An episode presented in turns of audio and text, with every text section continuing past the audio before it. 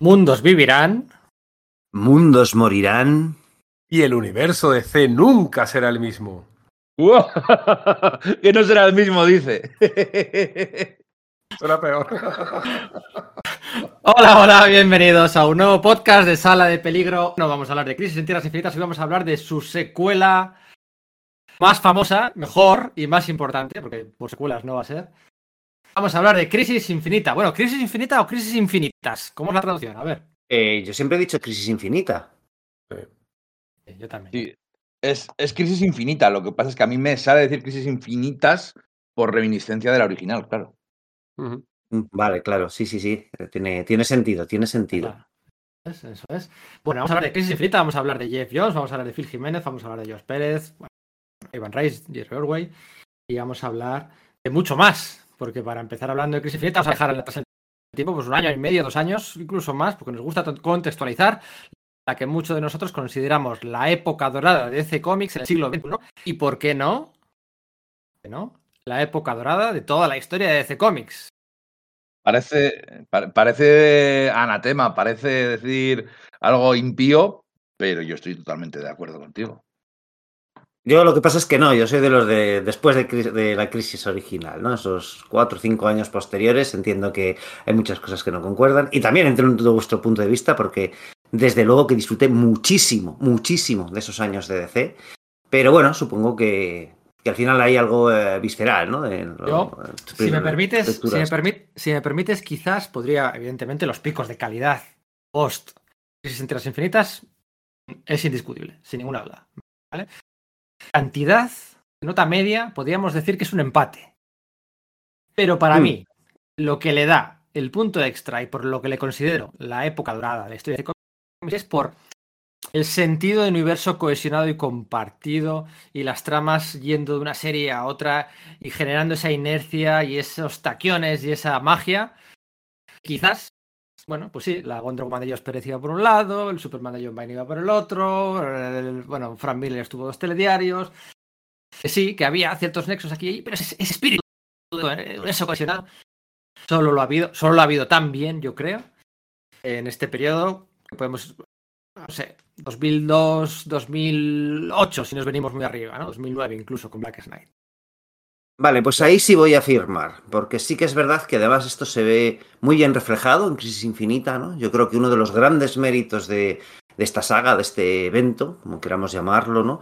Es la cantidad de partes móviles que tiene y lo bien que engranan una tras otra. Evidentemente ahí puede haber pequeñas cosas, pero tú vas leyéndolo y te das la sensación de estar sumergido en una gran, eh, una gran historia río y, y bueno, es que esa sensación ya estaba antes y estuvo después, ¿no? Fíjate si es Enrique, muy buena. bu- Bueno, Ah, perdona. Enrique, no quiero. no, no, no. Sí, sí. No, iba a decirle a Enrique que no quiero leer mañana ni un WhatsApp de me quedé con muchas cosas por decir. Eh, así que venga, oportunidad. Ah, Ahí soy Team Sergio en el sentido de que para mí las crisis originales son más. También depende de cuando la- las pille, cuando las lees, pero tuvieron más picos, aunque como ambiente, como background, eh, esta época alrededor de 2004, 2005, 2006, 2007, en DC fue una maravilla. Era la tendencia que tenían las editoriales, Marvel y DC, el que hacían exactamente lo mismo. Los eventos te conducían a un nuevo escenario en el cual pues, iban desarrollando las historias. ¿Qué pasa? Viene justo de un momento en el cual rehaces el universo, lo tienes más o menos eh, arreglado para empezar a poder contar esa historia, pero en cuanto llevas dos o tres años, llegan ya los problemas de continuidad, llegan las incongruencias y hay que hacer otra crisis, porque DC es eso, de crisis en crisis, hasta la crisis final no, todavía más. De todas sí, sí. formas, fíjate si esto está bien cohesionado, si presenta una nueva cara a, a los personajes y presenta, les presenta falibles, humanos, y es tan interesante, joder, es que casi parece cómic Marvel. Bueno, ya estamos. Yo solo venía a decir eso. Bueno, hasta, hasta luego, ¿eh? Mira, va a ser que lo no. mismo troleo, una batalla troleo. en siete sitios a, a la vez en el universo que una batallita en medio de unas calles de una alcantarilla de Nueva York. Perdona que te diga, si nos ponemos así nos arremangamos y empezamos No, a dar no. Esto, ¿eh? esto estaba para mí mucho mejor que lo que estaba haciendo Marvel en aquel momento. Sí, lo que que duró menos. Eso también es verdad. Si no hemos hecho este podcast antes, es porque, bueno, queríamos dejar pasar tiempo desde que hicimos el podcast aquel de Jeff Jones, de ¿cuántas horas? Ocho horas y ve- ocho, ocho horas y 8 horas y 20 creo que fue aquel podcast de Jeff Jones, el podcast número 49. Y hemos querido dejar pasar tiempo desde aquel verano del 2020. Y, y bueno, pues ahora es, la ocasión, ¿no? Porque vamos a hablar mucho de Jeff Jones. Sí, sí, inevitablemente. No solo como guionista de la serie, sino como vertebrador del universo DC. Porque es lo que era. Hacía cuatro series a la vez, que a veces eran seis, entre proyectos especiales, eventos, miniseries y tal. Y, era el que, el que cohesionaba, era el que, el que organizaba y limpiaba de polvo y paja, era la, la RAE de, DC. Y, y, para mí es el que me hizo quizá amar DC en la época contemporánea. O por lo menos yo conectaba mucho con su estilo, con un estilo que quería, que, abrazaba lo antiguo, que reconocía que todo lo antiguo había existido, que había que honrarlo, pero que no le importaba meter cosas de cómic moderno, de cómic post-crisis, post-crisis no, post-Watchmen. Y una nueva sensibilidad y una violencia. Y, yo creo que es el primero, no sé si el primero, pero es uno de los que con, consiguen hacer que coexistan a la perfección el clasicismo con, con ese punto oscuro, violento, a veces casi sádico o sangriento, de una forma que, es muy atractiva para el lector. Sí, es verdad que casi lo uno va de mano de, de, lo otro y a lo mejor, yo creo que esto ya lo comentamos en ese podcast, pero por reiterar igual, que, el, que él, eso del clasicismo y el sadismo, ¿no? Él tiene una idea de cuáles son, cuál es la DC icónica, entonces se la encuentra DC de un modo y utilizando ese sadismo la lleva a, ese, a esa iconicidad, ¿no? Y eso, la verdad es que es eso que, que, genera un contraste bastante interesante, ¿no? Un sabor muy, muy especial. Puede incluso ser considerado como un casi un poco uh, un toque, ¿no? Suyo, ser criticado, ¿no? Porque, bueno, efectivamente es una cosa que hace mucho, ¿no? Es el que trae de vuelta a Hal Jordan, es el que trae de vuelta a Barry Allen, es el que lleva a los Titanes a una cosa parecida al estadio de, de, de, eh, de Wolfman y Pérez, eh, ¿no? Primer mito a, a, a, a derribar a derribar. No trae de vuelta a él a Barry Allen, lo trae Grant Morrison. Lo trae Grant Morrison en Final sí. Crisis, ¿vale? Importante porque se le achaca mucho a él, como otra cosa que comentaremos luego, que no es de Es verdad, sí, sí, sí, sí. Se, le, le se, se, le, ponen muertos a, a Jones aquí. Sí, sí, sí. La gente, bueno. bueno es, eh, eh, lo cual tampoco tiene, deja de tener, no deja de tener su lógica, porque si es el vertebrador y el máximo responsable, y que luego encima coge las cosas que hacen los demás y, y las sigue utilizando y adaptándolas, eh, no fue él, pero bueno. Pero él tiró para adelante y le hizo el reverse. Sí, y, sí, sí, todo y lo que creéis, jefe, sí. y como jefecillo hay que asumir las cosas, las de tus, tus, subalternos. Eso. Bueno, vamos a intentar contenernos, no, imposible, contenernos en hablar solo de crisis infinita, yo lo veo imposible. Vamos a hacer aquí la introducción. No sé si hecho las presentaciones formales hoy, pero bueno, este es el podcast de Sala de Peligro y esperamos que sobrevivamos a la experiencia sin ningún desmembramiento.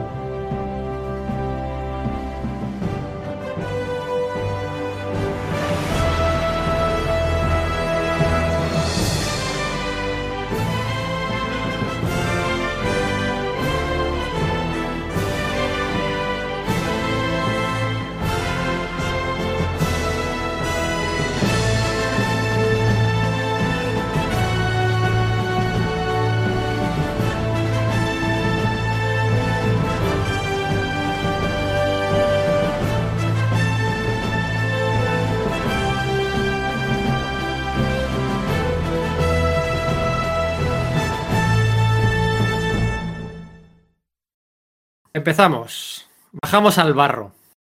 Al barro, ¿eh? Vuestro momento favorito de las crisis infinitas. Buah, pues me vais a matar porque es una de las cosas como que menos, más triviales, ¿no? Vamos a decir, que no tienen ninguna importancia casi en, el, en todo ese gran contexto. Pero a mí me flipa el momento en que está la sociedad secreta de supervillanos atacando a los Freedom Fighters, a los luchadores de la libertad, ya sabéis, esos reelaborados, bueno, recuperados más bien eh, personajes de, de Quality de los años 40 que adquirió DC. Y entonces están matándolos a todos y la bomba humana finalmente se quita el traje, ya sabéis que el contacto con su piel genera explosiones, empieza a bajarse villanos de segunda y viene Bizarro, que pues eso, pero ya sabéis, ese Superman mezclado con Frankenstein, con ese rollo creepy infantil, haciendo atrocidades, que él piensa que son como, como un niño, y empieza a pegarle y a pegarle y a pegarle hasta que le mata con todas esas explosiones, de verdad que resultó sobrecogedor. Luego, con- además, con, la imagen esta de- del tío Sam, ¿no? La personificación del espíritu de Estados Unidos, ahí metido en ese charco que, claro, según salió publicado, parece que es un charco de petróleo, pero parece ser que originalmente iba a ser simplemente un charco de sangre, decidieron quitarle el, tono de rojo por no pasarse demasiado y da- me, parecía- me da lugar a una imagen pues muy poderosa. A mí ese momento me flipa y sé que hay muchísimos para elegir, pero así, eh, desfogaos con ello. Acaba matando y dice, oh, no más luces o algo así. ¿no? Eso es, eso sí, es. sí, sí, que antes eh, la bomba humana esta se carga al doctor Polaris. O sea que ahí. Eso es, nada menos. Uno de los gordos en principio de, de esa, de esa Secret Society y uno de los grandes del, por ejemplo, del, del concilio de, de Nerón en Underworld. Se te da una idea que ese personaje en los años 90 había llegado a ser relativamente importante gracias a su serie de The Rey de Joe Quesada, ¿no? Eso es, efectivamente. En la, la lista de víctimas mortales que mueren aquí, en esta relectura, he visto que muere el pacificador, Peacemaker, que aparece por ahí. Sí, porque- sí, sí, yo no recordaba eso, que estaba con su con el aspecto con el que había, le había redise- rediseñado, eh, creo que Bob Layton, ¿no? Para la Sí. miniserie aquella de Lau, ¿no? Living Assault Weapons. Eso es.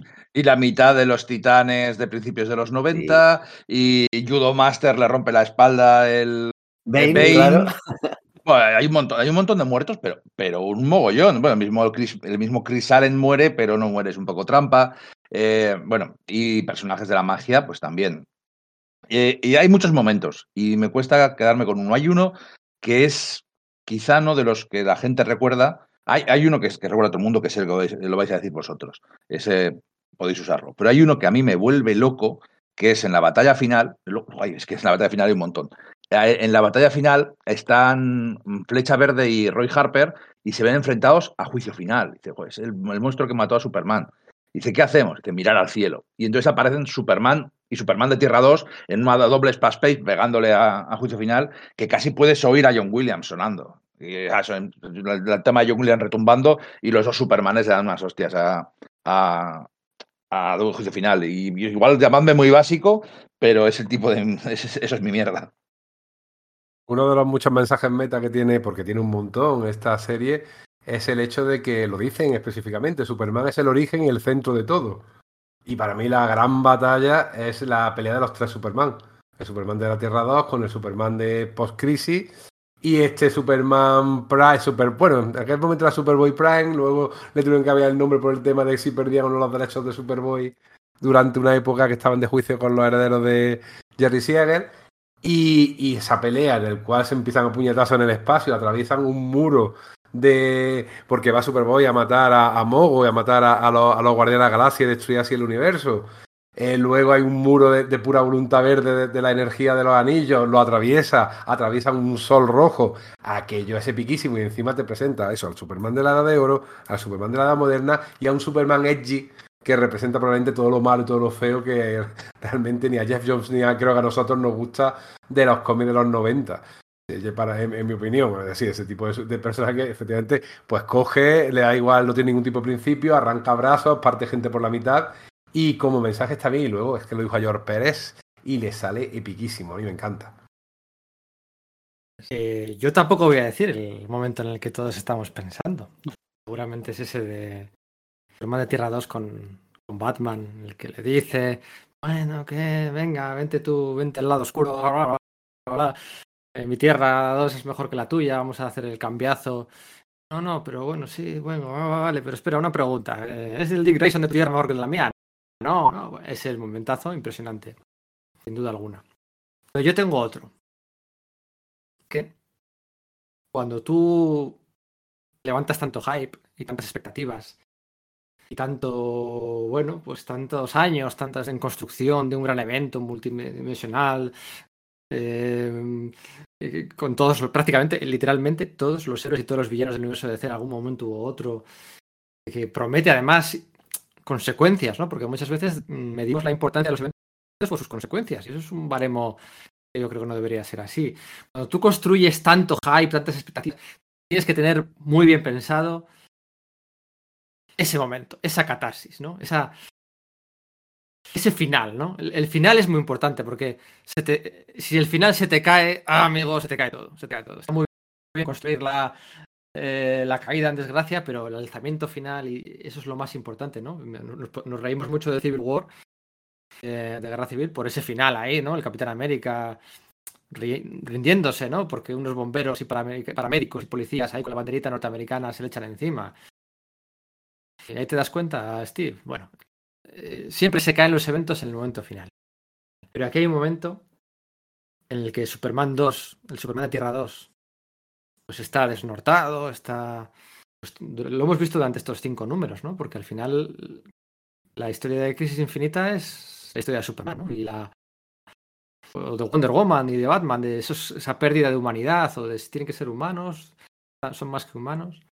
Está el Superman de Tierra 2 está, está perdido y está confundidísimo y no tiene las ideas claras, ¿no? Y tu tierra es mejor que la mía, ¿no? La tuya es una mierda, está llena de oscuridad y la, la mía es mejor, tal, no sé qué. Y le dicen, dice Superman, me parece una frase, una catarsis de Jeff Jones alucinante, ¿no? Una frase que justifica todos estos años. Dice, no, mi tierra no es ni mejor ni peor que la tuya. No hay una tierra perfecta, porque si, si la tierra fuera perfecta, no necesitaría un Superman. En esa tierra no habría un Superman. Dos viñetas, pequeñitas, pequeñitas, pequeñitas, pequeñitas, pe- pequeñitas. Que las viñetas sean pequeñas significa que pasa muy poquito tiempo en esas viñetas. Hay dos viñetas pequeñitas de Superman de Tierra 2. Así pensando. Una, dos. Venga, tienes razón. Y cambia de Es idea. brutal el trabajo de secuenciación de Jerry Ordway ahí, ¿verdad? brutal. O sea, porque podían haber tenido, "Ay, ah, venga, vamos a lloriquear, vamos a... No, son pequeñitas esas viñetas. No una idea del- de, lo poco que... La frase que le dice, la catarsis de Crisis Infinita, está ahí, ¿no? Eh, Y a mí esa catarsis... ahí yo pensaba, yo pensaba que ibas a decir el momento del primer número, pero que, que no deja de plantear ese final que, que estás diciendo tú. Porque, porque Jones construye muy bien y escribe muy bien. Y entonces, aunque ya venía todos los conflictos desde bastantes números anteriores, ahora hablaremos de la estructura, de cómo funciona eh, esta crisis infinita, ese famoso momento en el que Batman, Superman y Wonder Woman están hablando entre las ruinas de, la atalaya de la, de la Liga de la Justicia, la, la atalaya que se construyó en el número 4 de la Liga de la Justicia de Grant Morrison, que había sido el símbolo de, una brillante Liga de la Justicia durante tanto tiempo, que siempre protegía la Tierra y el universo, y cómo ellos han destruido, no ellos, la Liga se ha destruido a sí misma con borrados de memoria y con, con movida y con temas internos, con, con fallos que han tenido, pues Batman los ha tenido, Wonder Woman ha tenido el más o el Lord y Superman pues se ha distanciado demasiado. Y esa, esa conversación super meta que tienen entre los tres y que hablan de algo que, que se ha hablado de, de los superhéroes desde los 80, los 90, los 2000, que se sigue hablando hoy en día en las películas de superhéroes, que como ahora han llegado a ese punto, que ya que O nosotros vivimos haciendo... O en el reloj de juicio final, Doomsday Clock, eh, no deja de ser otra vez un poco Superman como, Sí. bueno, el Salvador, Sí, la humanidad, pero, pero eh, eh, es ese mo- me, refiero a ese momento en el que están hablando y dice, no, es que a veces no hay más remedio, dice Wonder Woman, que matar al malo, ¿no? Que dice, era la única forma posible. Y, y Batman le dice, no, no, para nosotros siempre hay otra opción. O sea, tenemos que ser mejores, tenemos que ser, no somos cualquier superhéroe, o sea, son Batman, Superman y Wonder Woman, tienen que estar por encima, no tienen que matar al malo, no, no, no hay excusas, eso es, es manchar lo que ellos son y siempre tiene que encontrar una alternativa y bueno, se empiezan a echar en cada uno cosas unos a otros, ¿no? Y el mismo Batman le dice a Superman esa frase famosa de y tú tienes que inspirarnos a todos, a Wonder Woman y yo tenemos que liderar, pero, tú tienes que inspirarnos a todos. Y la última vez que, inspira, que inspiraste a alguien, admitámoslo, fue cuando moriste. Y, se queda con una cara de que es, que, es verdad, que es una frase totalmente meta, porque dentro del universo no es verdad. En los cómics ha tenido un montón de momentos muy buenos después de esos, pero a nivel percepción del aficionado, eh, casi casi Superman, sus tebeos, la última vez que sus series regulares habían sido auténticamente importantes, había sido en la muerte y el regreso de Superman. Y esa viñeta, cuando Phil Jiménez, eh, cuando Batman le dice eso, esa viñeta de Phil Jiménez es, es un primer plano de Batman que es solo se ven los ojos, el resto de la viñeta es oscura, o sea, es un primer plano brutal. El vacío. Y esa escena además tiene una simetría para con el que el anual de, de Alan Moore, para el hombre que lo tenía todo, ¿no? Como evocándolo, ¿no? Porque evidentemente después llega Mongul, ¿no? Sí. De Entonces, hecho, de hecho, llega, tienes- llega- antes, de hecho llega antes y tiene esa, esa simetría que dices, de la imagen de, de- de- Eh, en una estaban Estados Unidos y todo es happy hour, eh, mente limpia y eso. Y, y aquí, pues no, aquí estaban todos separados. Ojo, no es el mismo Mongul, eh, porque... No, no, claro, es su hijo, porque a su padre lo mató Nerón, como dijimos en el podcast de Underworld Unleashed. Pero igualito. eh, De hecho, el cómic está lleno de esos momentos, ¿eh? de referencias a, a- a toda la historia de DC, ese Superman levantando un coche, pero esta vez para lanzárselo al Superman de, de Tierra 1. E- Y, y hay así un montón de detalles, un montón de personajes. Tiene el mismo espíritu en ese aspecto que las crisis originales. Una celebración de toda la historia del universo DC. ¿eh? Con 20 años más, además. Y sí, como decía Íñigo, eso me hizo mucha gracia, cómo empiezan a matar titanes que aparecían en dos viñetas en la serie de los años 90. Aquello de decir, bueno, esto no importa que los matemos, no, esto da igual, esto es borralla. También un poquito tramposo en ese aspecto, pero eh, eh, contaban que había 5 millones de muertos eh, en, en el evento, que eso nunca te hacen esa cuenta de, de bajas y, y Sí, claro, dicen que esto bueno, ha sido durillo, ¿eh? Sí, en Bloodhaven, Bloodhaven, Bloodhaven mueren, no sé, un millón y pico de, de personas. El momento este que digo yo de la catarsis, de, bueno, ah, pues si se da cuenta, es verdad, mi tierra nunca fue perfecta, ¿no? Eh, es duda el- un momento, ¿no? Es lo guapísimo de, de ese Eso momento. Es, brutal, sí, con. Ese es el, el- a mitad del quinto número. Luego, a partir de ahí, ya es, bueno, pues todos unidos y otra vez amigos y a salvar el verso. Del que decía Íñigo, fíjate, a mí me parece muy potente, salvo, y es el gran fallo para mí, de- bueno, tiene otro fallo, pero es el gran fallo de Crisis Infinita es ese baile de dibujantes. Empieza justo ahí, justo, justo ahí, ese baile de dibujantes en la gran pelea final. Eso es inasumible. Aquí yo que Quesada, hemos dicho muchas veces, cuando Steve McNiven se re- retra- retrasó el número 6 y el número 7, salió yo Quesada a decir, si pensáis que vamos a meter a un dibujante suplente o que le vamos a hacer correr más a Steve McNiven, lo tenéis claro. Esto saldrá cuando Steve McNiven acabe. o sea, lo tenéis clarísimo si pensáis que esto va a salir antes. Y, se, básicamente se reía de lo que había hecho DC unos meses antes, acelerando, eh, metiendo ahí a, Joe Bennett, a Ivan Reis, a Jerry Orwell, a George Pérez, a... Era uno por página, si me apuras, ¿no? Y en tintadores y coloristas, y te acuerdo, las grapas, las grapas salieron sin colorear, el- todo ahí de rojo manchado. Hay incluso una página que no está entintada. Parece que intenta hacer un efecto de que, vale, el fondo lo vamos a poner a lápiz coloreado, pero yo creo que, es que directamente no le dio tiempo a intentarlo y decidieron hacerlo así. Sí, está confirmado que, que fue ¿Verdad? debido a eso.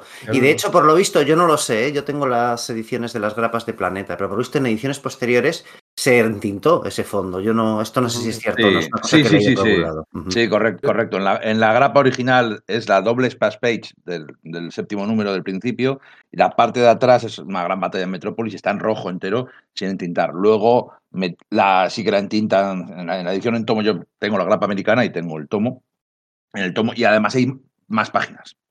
Hay una, hay una doble página, también una página de Batman contra y Nightwing contra Deathstroke.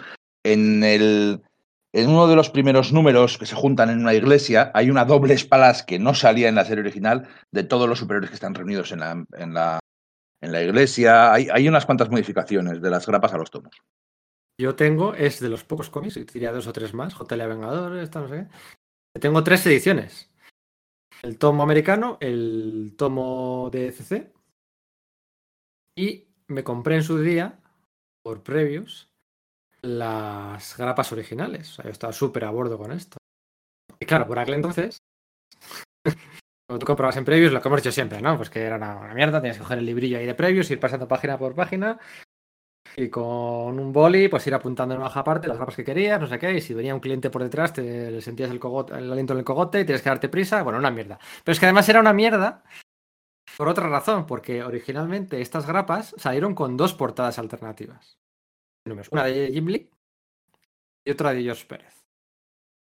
Y claro, tú pedí, yo pedía, yo pues con mis 17 años que tendría por aquel entonces, yo pedía, pero no- 18 años, pero no sabía qué grapa, qué, qué portada me iba a tocar. No lo sabías, no lo sabías. O sea, tú no había una forma de pedir una u otra. O sea, tú No te pedías, dejaba seleccionar una o la otra, era al azar, lo que te llegaba. Sí, no se podía, no se podía. sí. Yo, yo tengo cinco de George Pérez y dos de Jimmy Lee. Pues, pues yo tengo cuatro de Dios Pérez y tres de Jimmy Lee. Del primer número, afortunadamente, tengo la de Dios Pérez, que es la más chula. Sí. Y, pero luego tengo la, la del número dos ahí, Power Girl, bueno, sin más. Eso hoy en día no pasa ya. Ahí ya hoy en día ya, por ejemplo, en Radar Comics, pues bueno, se puede, bueno, tienes 20 portadas alternativas y tú pides esta en concreto. Y esa es la que te llega.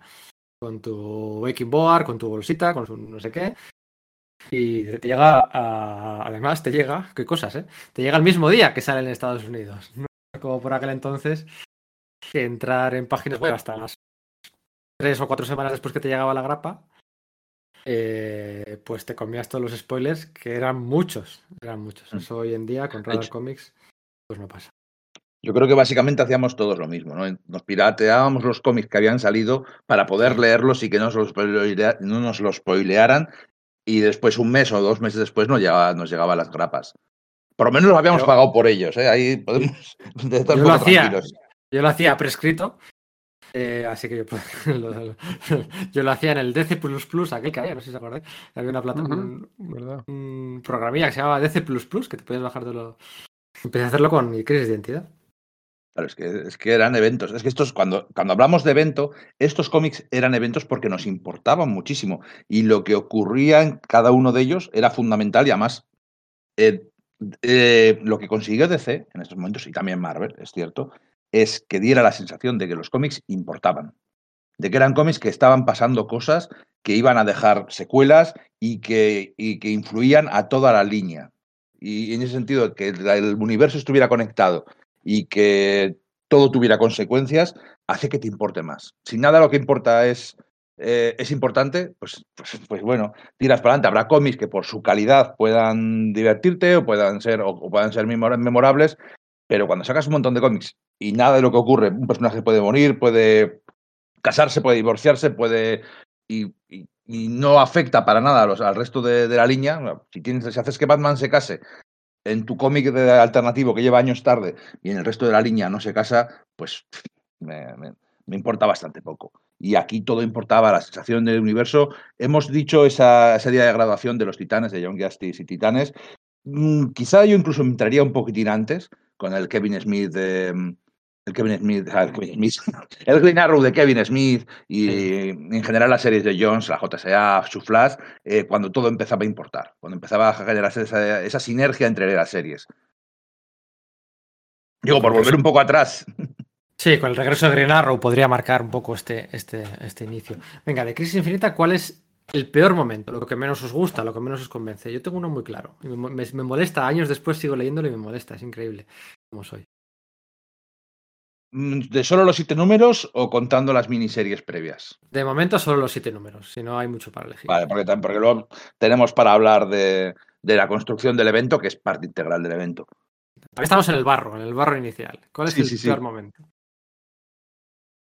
Pues Batman, después de lo que ha dicho al principio con, con, con Superman, Wonder Woman y tal, diciendo no, a Wonder Woman echándole la peta por lo que ha pasado con Maxwell Lord y tal, cogiendo la pistola y, y- y disparando a Alex, haciendo un roulette, haciéndole un, re- un roulette a, a Alexander Luthor, ¿no? Y ahí hubo mucha polémica.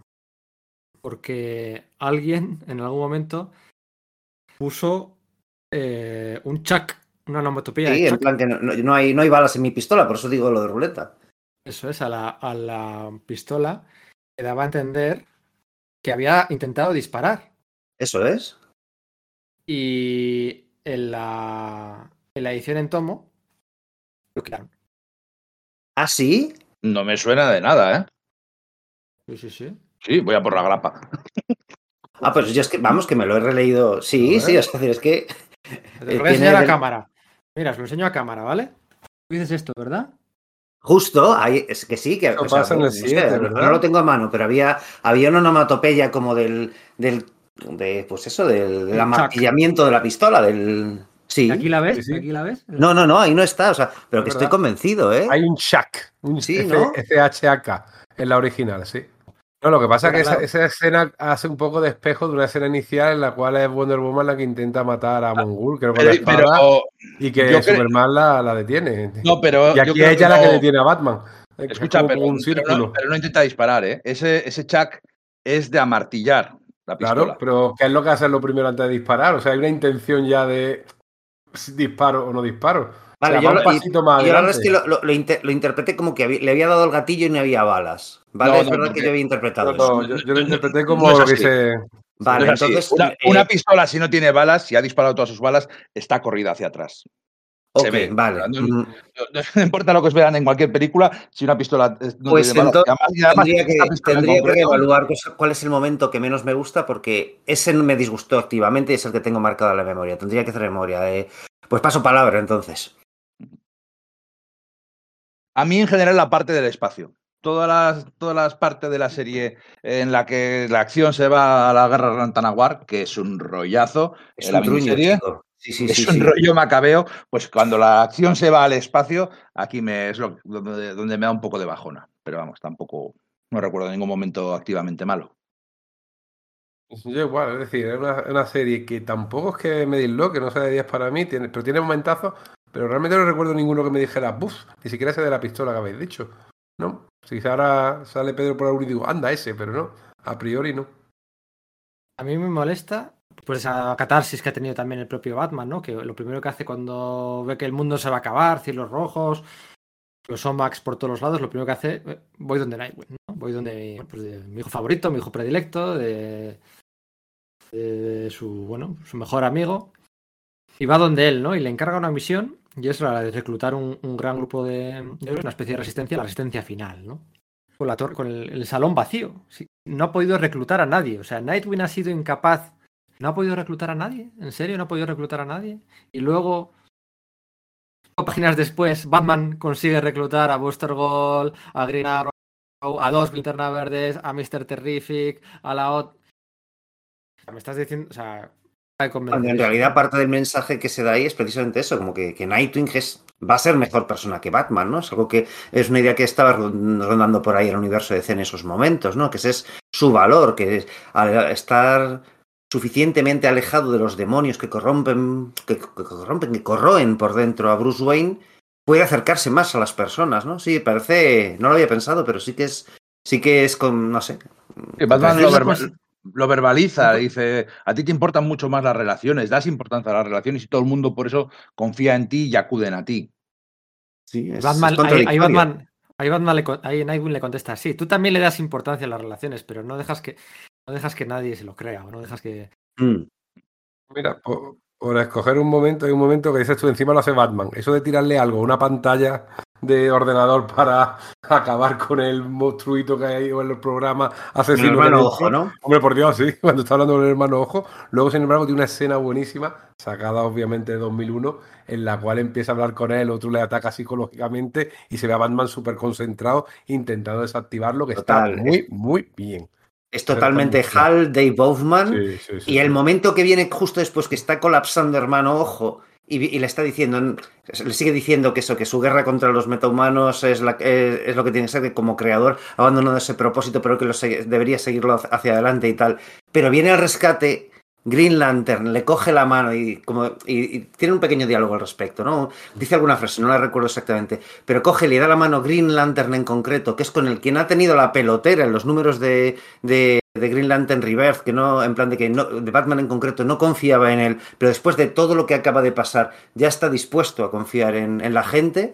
La verdad es que es de chapó esa, esa, esa Eh, escena, es cierto. Es que, es que toda esa misión al espacio es guapísima. O sea, que reclutan a Blue Beetle porque es el único capaz de descubrir, a, de, de poder ver al hermano Ojo. A los Green Lantern para que les limpien el espacio. Y luego ya dentro ya empieza Batman a, la- a soltar órdenes que lo tiene todo perfectamente. A ver, Rayo Negro, que controla electricidad para allí. Mr. Terrific, tal, pum, empieza a- que, no te- y a- que no le ve la tecnología, que máquina. además lo dejan Claro, le- dice, "Oye, ¿qué poder tienes tú? Dice, no, es que no puede verme la tecnología. Oye, ¿eso sirve de algo? Pues hoy sí.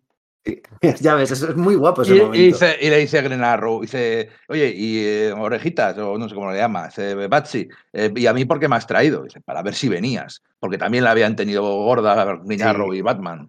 Sí, a sí, si sí, es un momentazo todo eso, sí. Ese, ese tipo de escena siempre la puede interpretar en el sentido de que qué mal está la cosa si Nightwing no ha sido capaz de encontrar a nadie. También la puede interpretar así. Y Claro, bueno, porque ellos dos, eran los, ellos dos eran los candidatos a la muerte, ¿no? Eh, lo, hemos, lo hemos hablado, hemos dicho un mon- Es una doble página para eso, para demostrar su soledad. Una doble página, de verdad. Con todo lo que tenías que contar en este evento, dedicas una doble página a esto. Sí, Y aquí, aquí es donde empezaron los cambios creativos. Pero esto, esto no es leyenda, ni una leyenda urbana, ni nada. O sea, esto está documentado en las, en las propias páginas del tomo, en los extras del tomo. Jeff Jones lo admite y lo cuenta. O sea, quién era la, quién iba a ser la gran víctima de, de Crisis Infinita que Didio quería matar, sí o sí, quería matar a Nightwing. O sea, Le tiene ojeriza a los titanes, le tiene ojeriza a la JLI. Todo lo que fuera. Bueno, Didio lo explica-. Didio lo explica no tanto como lo que te- le tuviese ojeriza al personaje, sino que su progresión a Nightwing eh, eh, lastraba a Batman. Es decir, si Robin crecía, entonces Batman era mucho mayor y por fuerza debería ser menos competente porque envejecería. Entonces, para congelar a Batman en un momento, necesitaba que, eh, Robin no creciese y no se convirtiese en Nightwing. Entonces decía que le estorbaba como una especie como de, de.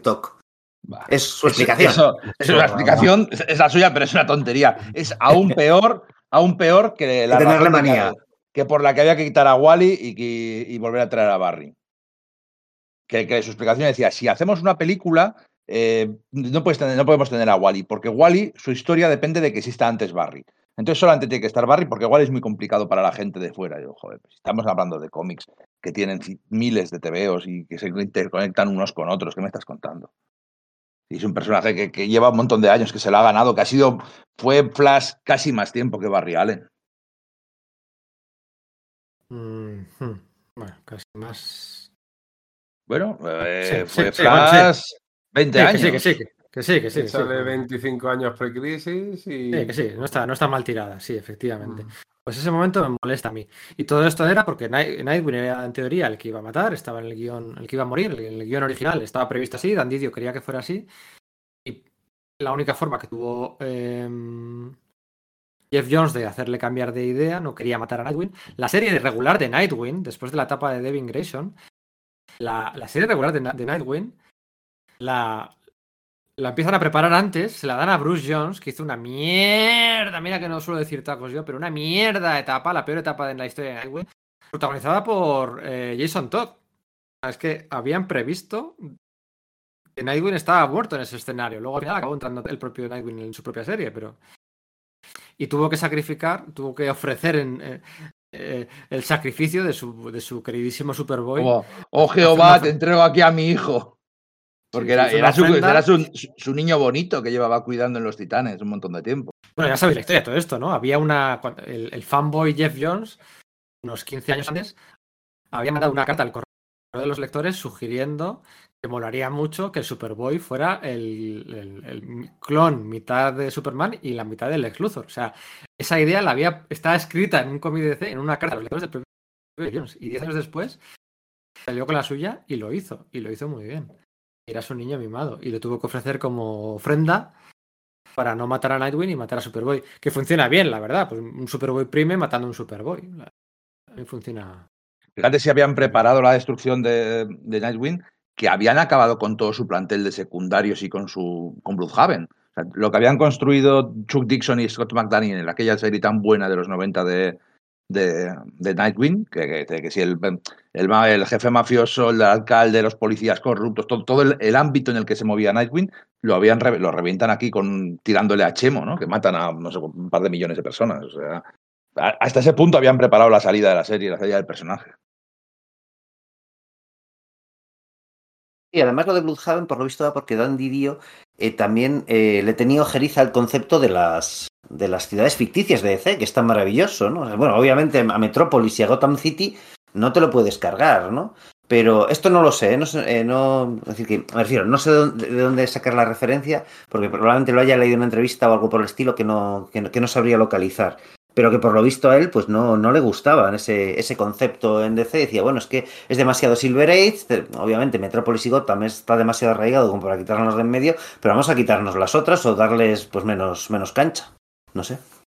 Vamos a hablar un poco de Superboy Prime. ¿Qué os parece? Porque los asesinatos que, hace al principio, el de Panza, ¿no? Que es el primero que hace. Que anda que nos habrán hecho memes con eso. Beast, bien. sí. Y todas habían salido en la cacería de titanes, aquella última eh, gran saga de los titanes de Wolfman y Grumet, y oye, la, la dejó en cuadro. Decía Jeff Jones, ¿no? Que su intención era que matara a, a personajes de tercera fila para, para poner el énfasis en que estaban matando, no a quién estaban matando, sino que estaban matando, ¿no? Pero eh, lo hace sin querer, o sea, eh, me, me estáis haciendo ser como vosotros, como lloriquea ahí. ¿Cómo, cómo, cómo veis este personaje? Porque luego dio mucho que hablar y, y la verdad que está muy bien tratado, creo yo. A mí me parece, me parece brillante. O sea, Obviamente no tiene, no le da para ser la mente criminal que, or- que orquesta todo esto, que es el otro, el Alexander Luthor, Alexander Luthor Tierra 3, que es maldito bastardo. Pero este, este niño mimado eh, funciona muy bien porque, porque, porque también es una reflexión meta.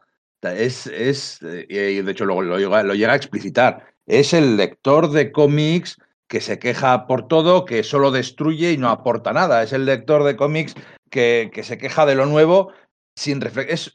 Si hoy si saliera hoy en día, sería el que se queja de que los superhéroes son social justice warriors o que metan política en los superhéroes. Claro, en aquel momento no era una queja que se hacía, pero sí era de, ay, están tocando a mis superhéroes clásicos, están más, eh, manchando lo que yo leí cuando era niño. Viene a ser lo mismo. Luego Jeff Jones al final de, de la Legión de Tres Mundos llega a explicitar que es un, un- troll de Internet, que es un tío que está en Internet eh, soltando en los foros su, su odio, su rabia y porque han cambiado el personaje de su niñez y ahora es, ahora es negro o ahora es gay. Es, y es ese personaje convertido en un supervillano. Pero al principio simplemente lo que le molesta es que, que, que, que no, no haga de Superboy, ¿no? Que eh, teniendo la oportunidad de ser Superboy, de inspirar y de salvar al mundo, que no lo haga, ¿no? Él no puede hacerlo porque está encerrado. Y- Eh, eh, Es envidia lo que le motiva. Envidia, Que no, sí, sí, no sí. Que el, no que el otro no lo haga, porque están dispuestos a hacer un montón de atrocidades para conseguir a llegar sus, sus fines. Sí, es- pero, es, pero envidia no hacerlo él. Como frustración hasta que te, retuerce, ¿no? Es como, en una medida, el personaje este de Duende en Los Eternos de Neil Gaiman, que está atrapado en ser un niño y hace algo terrible, pero sobre todo el personaje del niño de la película de Los Viajeros de la Noche de Catherine Bigelow, que son unos vampiros y un, hay un vampiro que es un niño y es un personaje totalmente atroz, porque está frustrado de no poder crecer, ¿no? Entonces, eh, esto da un poco la sensación de que es lo mismo. Ese Superboy era bastante puro, Super, Super- Superboy Prime, hasta que se ha encerrado en ese, en ese cielo, ¿no? Al final de Crisis en Tierras Infinitas. El hecho de quedarse ahí constreñido, el hecho de no poder tener ninguna vida más que, bueno, pues la única gente con la que se relaciona son Clark Kent eh, de Tierra 2 y Lois Lane de Tierra 2 y Alexander Luthor, le produce como una especie como de neurosis, ¿no? Y entonces, pues, salta por ahí. Está frustrado porque además es muchísimo más poderoso. Estamos hablando de un Superboy, niveles de poder pre-crisis. Y, ve que el otro es que no, no, no hace nada. Él es mucho más poderoso. Él piensa que debería estar en ese lugar, ¿no? Y eso pues le enloquece, ¿no? También es verdad que, que, es, que Alexander Luthor le manipula. Y eso es otra de las quejas que, es, que estaba elaborando un poco, que sí que creo que puedo tener respecto a Crisis Infinito. ¿Cuál es la motivación de Alexander Luthor para hacer todo lo que hace de una forma tan sumamente retorcida? Es lo que no me queda claro a lo largo de la, de la serie. O sea, entiendo su rollo de no quiero hacer un universo mejor, pero, pero ahí Yo- o sea, da la sensación de que tiene una agenda villanesca detrás, ¿no? Yo tengo ahí un poco de headcanon. Te das cuenta que él viene de una Tierra 3 en la cual su padre es el único héroe de, de esa Tierra. Sí. Y sin embargo, ahí eh, ha tenido que vivir durante 20 años con eh, los mayores héroes de sus respectivas tierras. Entonces él casi por oposición se tiene que convertir en villano. Me hace sentir como de predestinación. Por un lado, por Sí, otro lado, hecho, en algún momento sí que comenta, comenta eso de en todo el universo hay una constante que es que un Sí. Luthor y un, y un Superman tienen que enfrentarse, ¿no? Eso es. Y aparte está el hecho de que al fin y al cabo ellos se han sacrificado para que haya una nueva tierra única después de la muerte de las infinitas tierras y no es como ellos pensaban que tenía que ser. O sea, yo creo que ese sacrificio frustrado es lo que Eso lo realmente... comprendo, pero el nivel de, de retorcimiento de, las cosas que hace, Luthor le sale, le sale bien, le sale de sí, le sale solo, ¿no? Sí, yo creo. Y Además, es que los dos han tenido tiempo para estar amargados. Sí, mucho. para- Además, además, fíjate, están ahí amargados. Eh, por lo menos ah, están viejecitos, pero Superman tiene a Lois. Yo es que cuando sale Superboy Prime a hablar con Superboy eh, Connor, lo- solo le falta decirle que tú tienes novia y yo no. Claro, sí, sí, es verdad. Ese sí, le tipo de tío, ese Porque tipo de de hecho tío. sí que echa de menos a esa, a esa novia de esa tierra prima de, previa a Crisis en Tierras Infinitas. Sí, sí, sí. En ese que sale en un Marvel Comics DC Presents. Yo creo que un DC Presents. Yo creo que Eso. era en un 85 por ahí. Sí, Salió. yo la verdad es que no lo he llegado a leer, solo he leído referencias a TVO, no el TVO en sí mismo. Que se supone que es el que inspiró a, a Busiek para Identidad Secreta también, esa historia. O sea, que el personaje era más importante de lo que es, pero bueno, al final lo han Pero ¿cuál es, ¿cuál es el origen incel. de Alexander Luthor? O sea, ¿el, el origen de Alexander Luthor? Es el mismo, es el de Superman dado la vuelta, ¿no? Él es el último superviviente de Tierra 3 cuando es destruida la, eh, por las crisis No, en pero Infinitas. antes, antes, tira para atrás. Tira para atrás. ¿Él cómo nace? Es, es el hijo del ex Luthor y Lois Lane, Eso es, pero, en Tierra 3. Pero ay, bueno, hace tiempo que no leo Crisis en Tierras Infinitas, que crecía aceleradamente. pero yo creo que sí. le, ma- le- le sacan, le mandan como un bebé a- Eso es. o sea, al multiverso y luego crece o, el, o el monitor le hace crecer. Eso ya no me acuerdo. Mm. Eh, hace- hace mucho tiempo que no leo Crisis en Tierras Infinitas. Pero básicamente es eso, no sé a lo que te refieres, Pedro. Sí, el, el- su, a su cuerpo. a su- él no tiene un cuerpo. Su cuerpo está formado Y de, de, de antimateria y materia que, que- que coexisten, ¿no? Eso es, o sea que bueno, que. Sí, porque viaja a través de la membrana y no sé qué historia, ¿no? Antes de justo de que. De todas formas, decía Jeff Jones que él siempre intentó, ¿vale? Que no hubiera malos en esta historia. Que no hubiera villanos. O sea, eh, eh, lo que decíamos, Superboy Prime, Prime, eh, Prime es la, frustración mal, canalizada, ¿no? Y sobre todo manipulado un poquito por Alexander Luthor, ¿no? La, de Alexander Luthor es, es esa, ¿no? Es esa frustración de haber visto cómo tú te has recluido, has dado toda vida para que otros puedan tener la suya y, y te, bueno, pues te has vuelto loco, ¿no? Te has vuelto loco comprobando como luego, pues al principio todo muy bien, pero luego pues empezó una espiral de violencia eh, que, que, que, que- que no, que no, Sí, que no puedo existir, lo, cual, lo, lo cual no deja de ser una mirada muy ingenua, ¿no? Porque toda historia, si sigues viendo cómo continúa, deja de ser una historia con final feliz, se acaba convirtiendo en una historia triste. Ya lo decía Neil Gaiman en Sandman, ¿no? Em, Vamos a hablar un poquito de Wonder Woman, ¿os parece? Porque siempre se menciona, incluso algunas editoriales lo han mencionado en prólogos antes del primer número, en sus textos, que siempre se menciona que vuelven cuatro personas del, del, multiverso precrisis en Tierras Infinitas, ¿no? Siempre se dice, ah, vuelven cuatro, ah, cuatro, cuatro, ah, cuatro. Bueno, sí. Alexander Luthor, Superboy Prime, Superman, Superman de Tierra 2 y Lois Lane de Tierra 2, pero no son cuatro. Hay un quinto personaje del universo precrisis que vuelve. Y es la Wonder Woman de Tierra 2, la Wonder Woman original, al fin y al cabo. Y apuras de aquella manera su, mari- su marido, ¿no? Que hace un sacrificio para que ella pueda volver, porque en el momento en el que se instaura la Tierra 2, eh, vuelve el Olimpo de Tierra 2 y aparece la Wonder Woman, Diana Prince, de Tierra 2, como inspiradora de la Wonder Woman de Tierra 1 para que inspire a su vez a Superman, ¿no? Porque Superman no quiere su ayuda, pero sí la necesita.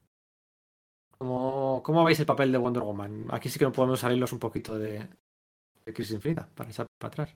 Pues que está bien que Wonder Woman sea protagonista en un evento. Porque, aunque es, otro de esos personajes que no, tienen, no suelen tener tanta relevancia en los eventos, bueno, como Aquaman, que Aquaman aquí sí que no pinta nada, sale muy poquito, muy poquito. Y, y está bien que sea, que, que yo creo que es la primera vez que de verdad se ve como que es la Trinidad, porque son Batman, Superman y Wonder Woman, de verdad, no más que de palabreo, más, más, que de palabrería, eh, de verdad se, se sustenta se sustenta toda la crisis de la Liga de la Justicia y en general y por extensión de los héroes en ellos tres.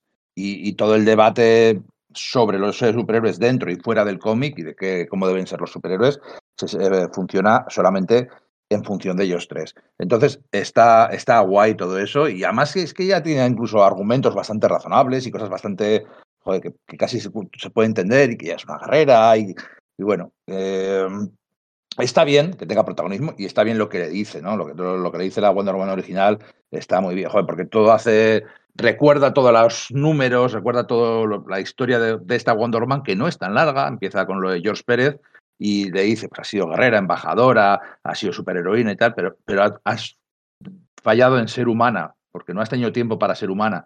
Y, y, es verdad que no ha tenido tiempo de tener una vida propia, de bajar, de juntarse de verdad con los seres humanos. Eh, siempre lo ha visto desde un punto de vista que si la embajada, que si siempre tratando con dioses y seres galácticos. Eso, eso es precisamente lo que le echan en cara a Batman y Superman al principio, ¿no?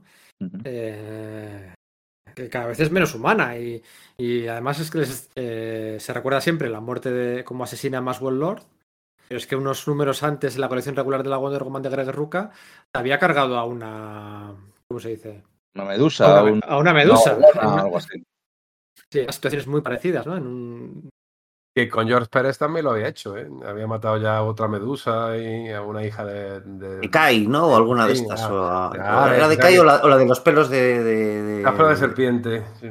Mm. Entonces, eh, a ver, eso estaba dentro del personaje, el hecho de que eventualmente podía matar porque era una guerrera.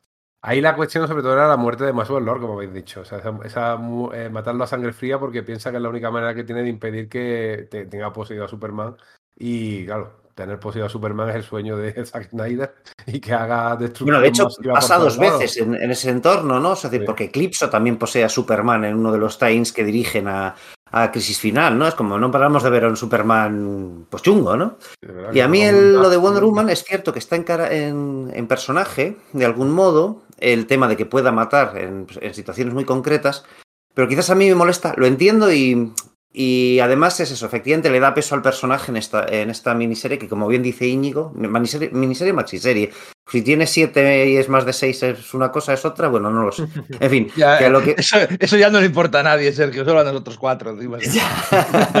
bueno, a lo que voy es que a mí sí me molesta eh, o no me gusta esa acepción de Wonder Woman como, como guerrera que mata sangre fría. Es decir, porque no es que mate, es que luego no da ninguna muestra de arrepentimiento ni nada por el estilo. Y eso a mí sí me molesta porque creo que Wonder Woman no funciona así, ni siquiera la de Pérez, ¿no? No estoy hablando ya siquiera de que nos vayamos a la Wonder Woman original de la Edad de Oro, incluso la Edad de Plata, en la cual esas amazonas evolucionan de ser un pueblo guerrero a ser un pueblo que ama la paz, que ese es el mensaje que Wonder Woman va a, transmitir al, mundo de los hombres, ¿no? Sino que incluso un, una vez estirpado eso en la versión de George Pérez, que es la canónica y la que se utiliza aquí, o sea, yo eso lo entiendo, es un, es, una es un personaje gentil, ¿no? Entonces esa manía de hacerle pues la guerrera con la espada, pues lo siento, a mí no me gusta, a mí no me gusta Wonder Woman con la espada, ni me gusta Wonder Woman que vaya matando y, matando y que no tenga ningún remordimiento al respecto. Puedo entender que se encuentre en el brete y lo acabe haciendo, pero no que diga, no, no, es que, oye, ¿qué pasa? No, no, no, no sé, ese, ese, ese, ese, ese mensaje no, no, no acabo de comulgar con él, con este personaje. Y por eso acaba la historia como acaba, en la que desaparecen las Amazonas y ella tiene que aprender a ser humana y a reconectar eh, con, con, la humanidad. Y por eso se va un año por ahí a, a dar, a dar unos vueltos hippies. Y rompe la espada y la suelta allí al lado de la pistola de Batman. Pistola que, por cierto, nos recuerda mucho a Batman Año 2 o a las primeras historias de Batman en las cuales sí tenía pistolas, ¿eh? las que hacía Bosque, Jerry, Jerry Robinson y compañía. Eh, bueno, hasta, hasta, hasta, que la Asociación de Madres de Norteamérica eso es. Eh, se escribe unas cartas muy, muy lindas. Además, muy prontito. Sí, sí, sí nada, muy poco. En el Batman sí. número uno, que debe ser que de 1940. Sí, sí, por eso, por eso, nada, nada más. Por cierto, vamos a echar ya ahora sí para atrás y hablar de los tie-ins y de las consecuencias. Ya que estamos hablando de Wonder Woman, yo quería enfatizar una cosa. Y es que contábamos antes eh, de empezar el podcast todos los números que hay de tie-ins, ¿no? Que te plantas hay casi 50 números. Pero es que había tie-ins de los tie-ins. Porque la muerte de Wonder de Maxwell Lord, el asesinato de Maxwell Lord a, manos de Wonder Woman ocurre, atentos, en un crossover de cuatro números entre las tres series de Superman del momento, Action, Superman y sé qué, estaban, yo creo que El Simón, eh, Chuck Austen y compañía. En un, en un, crossover entre tres números de su, la serie regular de Superman y la serie regular de Wonder Woman. Un crossover de cuatro números que va a su vez dentro entre el número 4 y 5 de Mass Project, que era un taller. El 3 y el 4, el 3, el 3 y el 4, sí. El 3, el 3 y el 4. Que era a su vez un taller que había, que había surgido a raíz de cuenta atrás a Crisis Infinita que llevaba a Crisis Infinita, ¿no? O sea, es el tallín del tallín del tallín, o sea, y que, está bien, a mí me parece guay que algo tan importante, ojo, ¿eh? que lo, hicieron esa, esa fórmula rebuscada de tallins para que un evento tan importante como Wonder Woman matando a un humano ocurriera dentro de la serie regular de Wonder Woman, porque ocurre en la grapa de Wonder Woman, o sea que hicieron una ingeniería curiosa que todo era de Greg Rook al fin y al cabo, ¿no? Hicieron una ingeniería curiosa que te obligaba a comprarte todo y por ahí que para allá estábamos, ¿no? Para llevar a los lectores a que leyesen ese número, ¿no? Que si no, a lo mejor se les hubiese pasado desapercibido. Eso es, eh, sacrificio. Yo, de hecho, yo de hecho no me lo compré en su momento, eh, hacía todas las compras previews, ya hemos hecho la publi de, de radar, pero no, no, no, está mal decirlo que en aquel momento no parecía tan importante aquella, aquel, una mini, una, un, un, crossover entre esas tres series y Wonder Woman. ¿Qué será esto? Paso del tema, no me, lo, no me lo pedí, ya estoy pidiendo un montón de cómics dio la casualidad de que estaba en Estados Unidos, aquel verano de 2005, y, y, y, leí en internet que sí, que ese cómic era importante y pasaba algo. Se lo está enseñando Enrique a cámara. Y, y entonces me lo compré allí en una tienda en Estados Unidos. Y por eso lo tengo, y menos mal. Aquí se publicó en un tomo, eh, lo que hizo Planeta, que es la que se ocupó, y, y realmente, aunque la portada veía a Superman y a Wonder Woman peleándose, que el, el dibujo era de J.G. Jones, efectivamente, Sí. eh, era, era el título de Superman. Sea, sabías que Wonder Woman salía porque, Superman, porque salía en la portada, pero no porque su nombre salía en ningún sitio. Ni sabías lo que te ibas a encontrar dentro. Tú que eres super adorador de la Liga de la Justicia Internacional, Ajá. ¿cómo viste la muerte de Maxwell Lord a manos de Wonder Woman y la muerte de Blue Beetle a manos de Maxwell Lord? Es que fue inno- ignominia sobre ignominia, ¿eh? Sí, ¿eh? Sí, a ver, eh, el hecho de que el pobre Blue Beetle, eh, la consideración que tenía como superhéroe fondón, que nadie le hacía caso y cómo la desarrolló en aquel especial previo, ¿no? Eh, eh, eh, toda bueno, una pletora de, de guionistas, no estaba solo Jeff John ahí, estaba Jude Winnick, si no recuerdo mal, ¿no? Y también ahí implicado, eso sí me gustó mucho, la verdad, o sea, que le llegues a Batman y le digas, mira, veo esto y Batman no te haga caso y por culpa de eso mueres, eso sí que tendría que ser un, un cargo de conciencia para Batman, por cierto, no haberle hecho caso a Blue Beetle y que luego descubra que su amigo era el malo, te lo puedo comprar, pero yo qué sé, es que es demasiado darle la vuelta al personaje, que sí, que era un manipulador, pero realmente tampoco era un malvado. Además, explicaban que había sido manipulado por un, un computo, un ordenador de estos. Sí, por una ra- inteligencia artificial Artificial. apocaliptiana, ¿no? Eso es. Eh, eh, pf, me resultó un poco ya pasado de vuelta, un poco decir, venga, vamos aquí a, a apretar. Y aparte de eso, me- ya empecé a tener la sensación de que Dan Didio toda esa etapa como que no le hace mucha gracia y que tenía que ir quitándose de en medio personajes y se quitó, pero aquí mismo a los, a los Rocket Reds se, se cargó al Y yo, yo al fue ahí donde me di cuenta, eh, Sí. porque había muerto Blue Salió Beetle, una luego viñeta muere y Maxwell Lord, y hasta que no muere eh, eh, Rocket Red, o sea, que, que es decir, tanto Blue Beetle como, como Rocket Red Bueno. tienen muertes gloriosas, son Se súper cargó al detective marciano, se cargó a todo Bueno, el mundo. espera. Espera, había muerto Subdivni, que es la primera. Claro. Sí, sí, cierto, además, ¿no? Lo que pasa es que, bueno, como era la de Europa, no lo tenía tan claro, ¿sabes? O sea, como que, como que no pillé la pauta hasta que no murió Red- eh, Rocket Red, que es como, ostras, espérate. Entonces repasé para atrás la lista y fue como. 52 mata a, a- a Ralph, a Ralph Disney, el hombre Sí. Ahí tengo, elástico. tengo, tengo una historia muy graciosa. En el salón del Comité de Hecho aquel año vinieron Phil Jiménez y, y Jesús Saiz, entre otra gente. Y entonces en la lista, en la, en la cola de firmas, eh, un, un, un- aficionado le dijo a Phil Jiménez, eh, te has cargado a Blue Beetle y tal, estamos enfadados contigo. Se lo dijo de broma. Y Jesús Saiz se reía. Dice, ja, ja, ja, la gente se enfada contigo. Tú cállate que acabas de matar a Dimitri. Porque Jesús, Jesús Saiz era el dibujante de, sí, sí, sí, de, de Omac de- Project, de-. Sí. Que hay también para ti, ¿no, Jesús? Aquel cabreo de los fans yo creo que eh, ayudó a... Fueron provocadores. Y jugaron bien sus bazas, yo creo. Y a los que no teníamos tanto apego emocional nos funcionaba igual. Que pues, como, como a los que no les importó que muriese el Flight, ¿no? Por ejemplo, pues Pero sí. ya, pero, pero, o sea, pero no, pues pero, eso. pero no es lo Pero- mismo. Claro, porque No es lo mismo, unos te duelen y otros no. No, Claro, no, pero Luca si nos Bendis, duelen, ¿qué? No, no, pero Alpha Flight Pero- murió fuera, fuera de pantalla a, a mayor gloria de un supervillano genérico de mierda y, y- y estos, y estos personajes fueron muriendo uno a uno con momentos épicos, superheroicos, para que te importara y te doliera. Alpha Flight no Vale. se suponía que tenía que importar. Vale, bien Pero- argumentado. O sea, a Blue Beetle le dan una muerte, un número tan chulo que tú dices, joder, pues dame más, no le mates, dame más. Pero claro, es que no siempre es posible. Es que la, la auténtica realidad, perdona Pe- Pedro te he interrumpido, la auténtica realidad es que estos personajes nos importaban mucho, nos les queríamos un montón.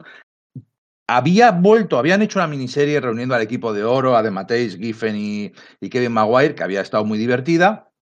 Pero la auténtica realidad es que ninguno soportaba una serie y llevan un montón de años sin salir en ningún lado. Blue Beetle salía un poquitín de secundario en Aves de Presa, Booster Gold ni, ni, ni estaba ni se le esperaba, Rocket Red lo mismo, Fuego, Hielo, Gold Gardner había estado, bueno, le acaba de traer, acaba, acaba de volverse. Pero- Perdón, has dicho esto de Booster Gold y me acabo de dar cuenta de una cosa. Eh, al final, eh, cuando sucede todo esto, de- una, una duda que tengo, ya que estamos hablando de tie-ins, ¿no? Porque hay un momento en el que se dan cuenta de que, bueno, pues que, que han desmontado Skids, el robot que acompaña a Booster Gold, ¿recordáis? El robot flotante este, y que lo han desmantelado y Booster Gold ha perdido el traje y tal, ¿no? Eso es al final de crisis, eh, cuenta atrás hacia Crisis eh, Infinita.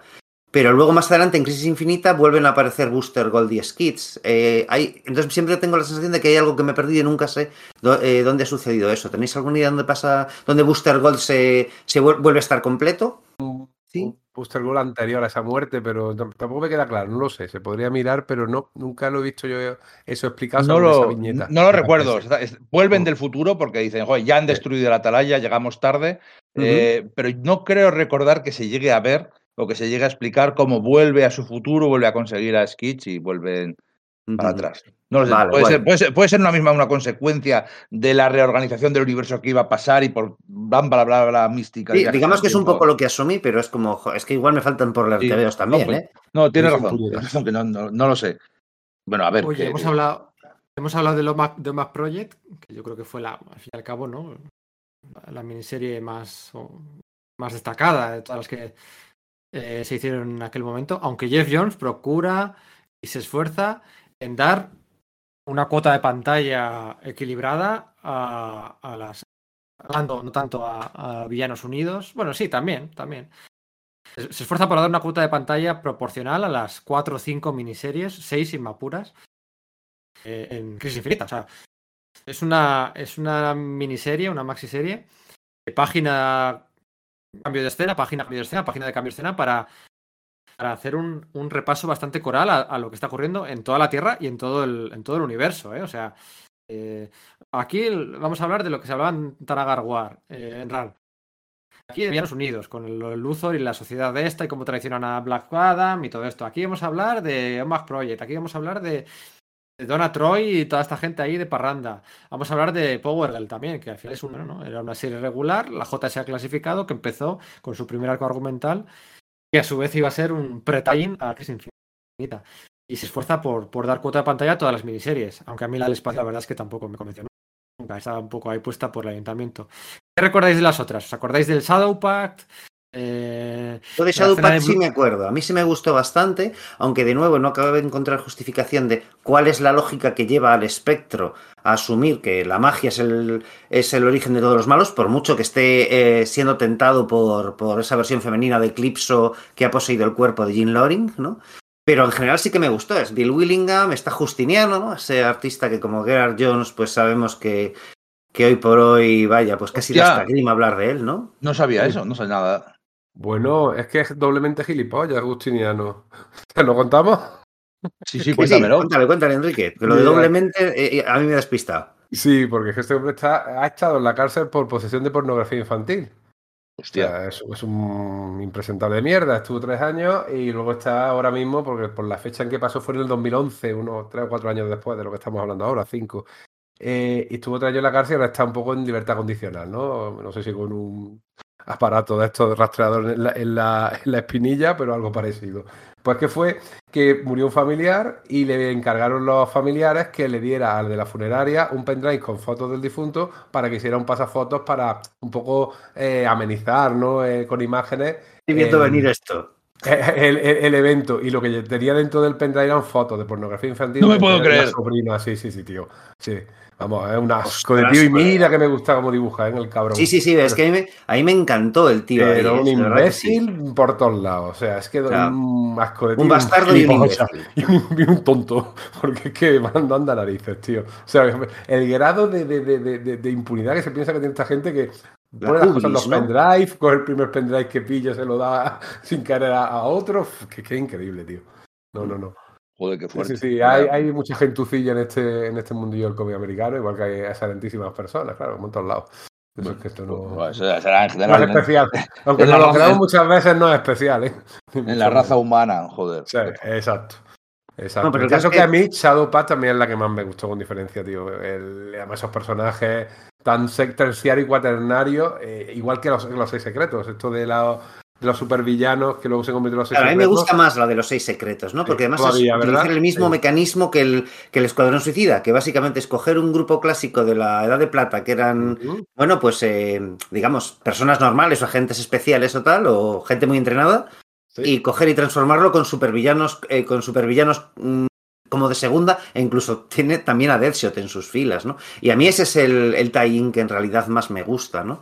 Aunque quizás es el, es el menos necesario, dado que se, se basa más que nada, pues eso, en la convivencia, en, bueno, pues las aventuras de esos seis tíos que han negado, se han negado a unirse a la sociedad secreta que está organizando Lex Luthor. Luego descubriremos que ese Lex Luthor no es el de nuestra Tierra, sino que es Alexander Luthor que se está haciendo pasar por, por nuestro Lex Luthor, ¿no?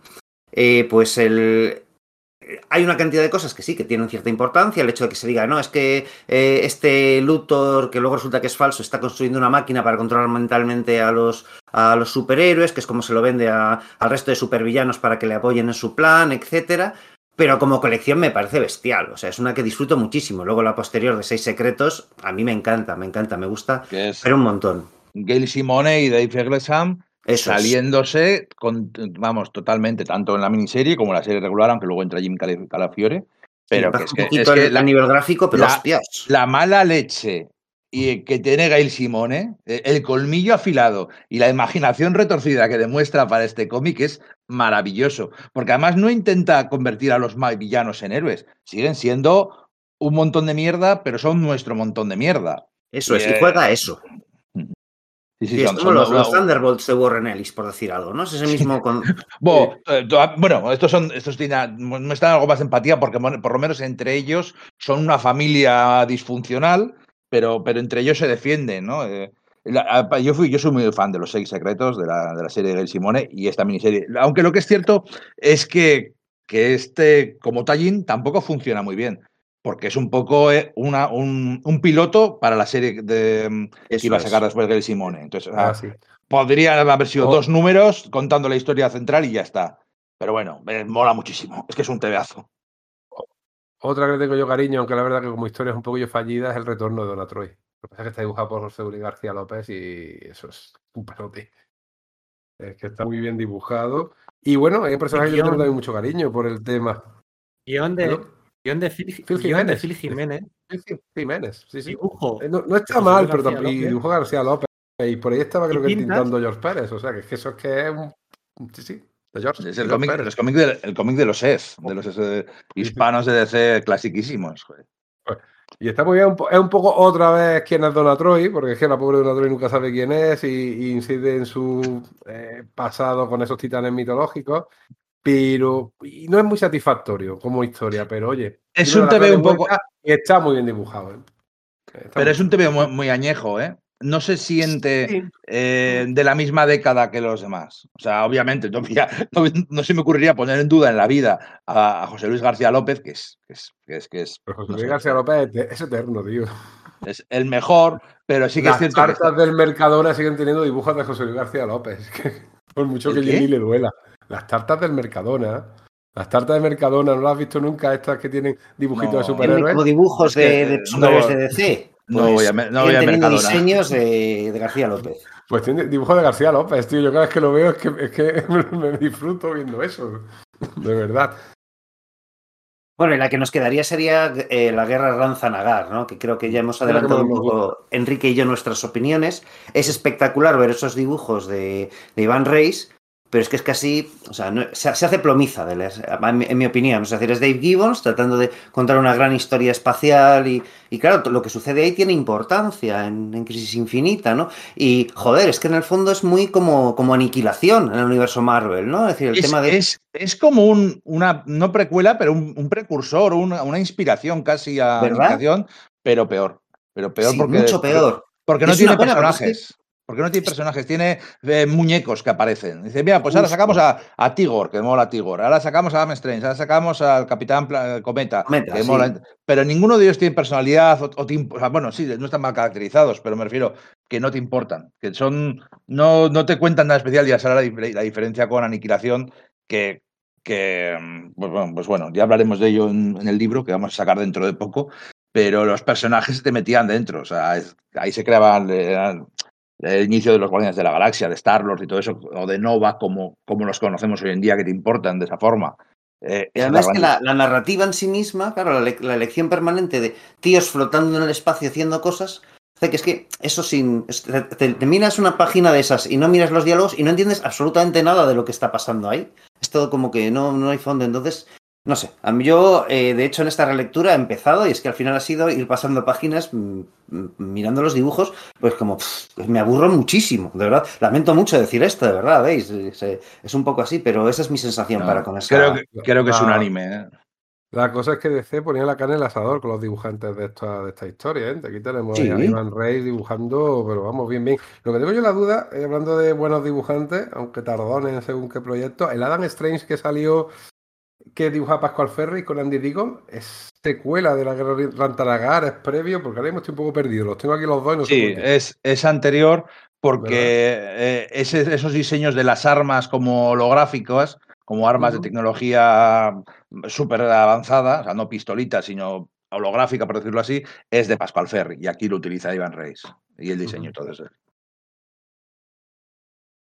Y queda Bueno, una. Queda, bueno, Estamos esa- mostrando lo grande que es el universo de DC, ¿eh? es que de todos los aspectos, el, el cósmico, eso, el eso es mar- verdad. que- mágico, el, la batalla de Bloodhaven, ¿eh? eso, eso ahí te- sí que lo hicieron a propósito, ¿eh? diciendo, fijaos lo grande que es esto. Tenemos un mundo maravilloso que enseñaros. Y lo durante Con varios años, frentes temáticos eh, a- a- desde los que abordarlo, ¿no? No sé, o sea, en lo de Shadowpack, que, que abordaba el tema mágico, además servía para que después se reescribiese, digamos, las normas de la magia en DC, que iban a, iba a escribirlas y creo que llegó a hacerlas Michael Moorcock, nada menos, ¿no? El escritor, ya sabéis, las novelas de Elric, etcétera. Pues fue contratado básicamente para, para escribir cuáles serían las, las normas de la magia después de Crisis Infinita, después de esa realineación, ¿no? Entonces, sí, claro que había, había una importancia grande, ¿no? O sea, y claro, eso te recuerda como en Crisis en Tierras Infinitas, ¿no? Los, el, la- el crossover, ¿no? El, los times de la, de la cosa del pantano con- que, que enlazaba con su, con su gran saga de American Gothic, ¿no? Con esto de la, gran oscuridad, etcétera, también suponía un cambio de paradigma en, en las eras mágicas de DC, ¿no? Eso volvía a suceder, pero en la, en la, colección de Shadowpack con todo esto de, bueno, pues la, destrucción de la roca de la eternidad y su reconstrucción, pues la muerte de infinitos personajes mágicos, el sacar a primera fila algunos de los que más desconocidos estaban, el crear alguno nuevo, y yo creo que eso funcionaba muy bien, ¿no? Con esas portadas de Walt Simonson, además. Y aquí se cargan a la Roca de la Eternidad, a Atlantis, Bloodhaven, ¿eh? Rantanagar quedan de aquella manera, la Atalaya de la. Todo Metrópoli de Tierra Justicia. 2 se te pone. ¿Qué hacen? Sí, bueno, sí. Eh, y no sé cuál otro que iba a decir. O sea, aquí hay una. O sea, el número de destrucciones es mayor que nunca. Es una barbaridad. No hemos hablado nada de Power Girl. Power Girl tiene bastante. importancia En los. En los primeros números, luego se diluye un poquito, ¿no? Una vez que ya la han usado como herramienta de todo esto.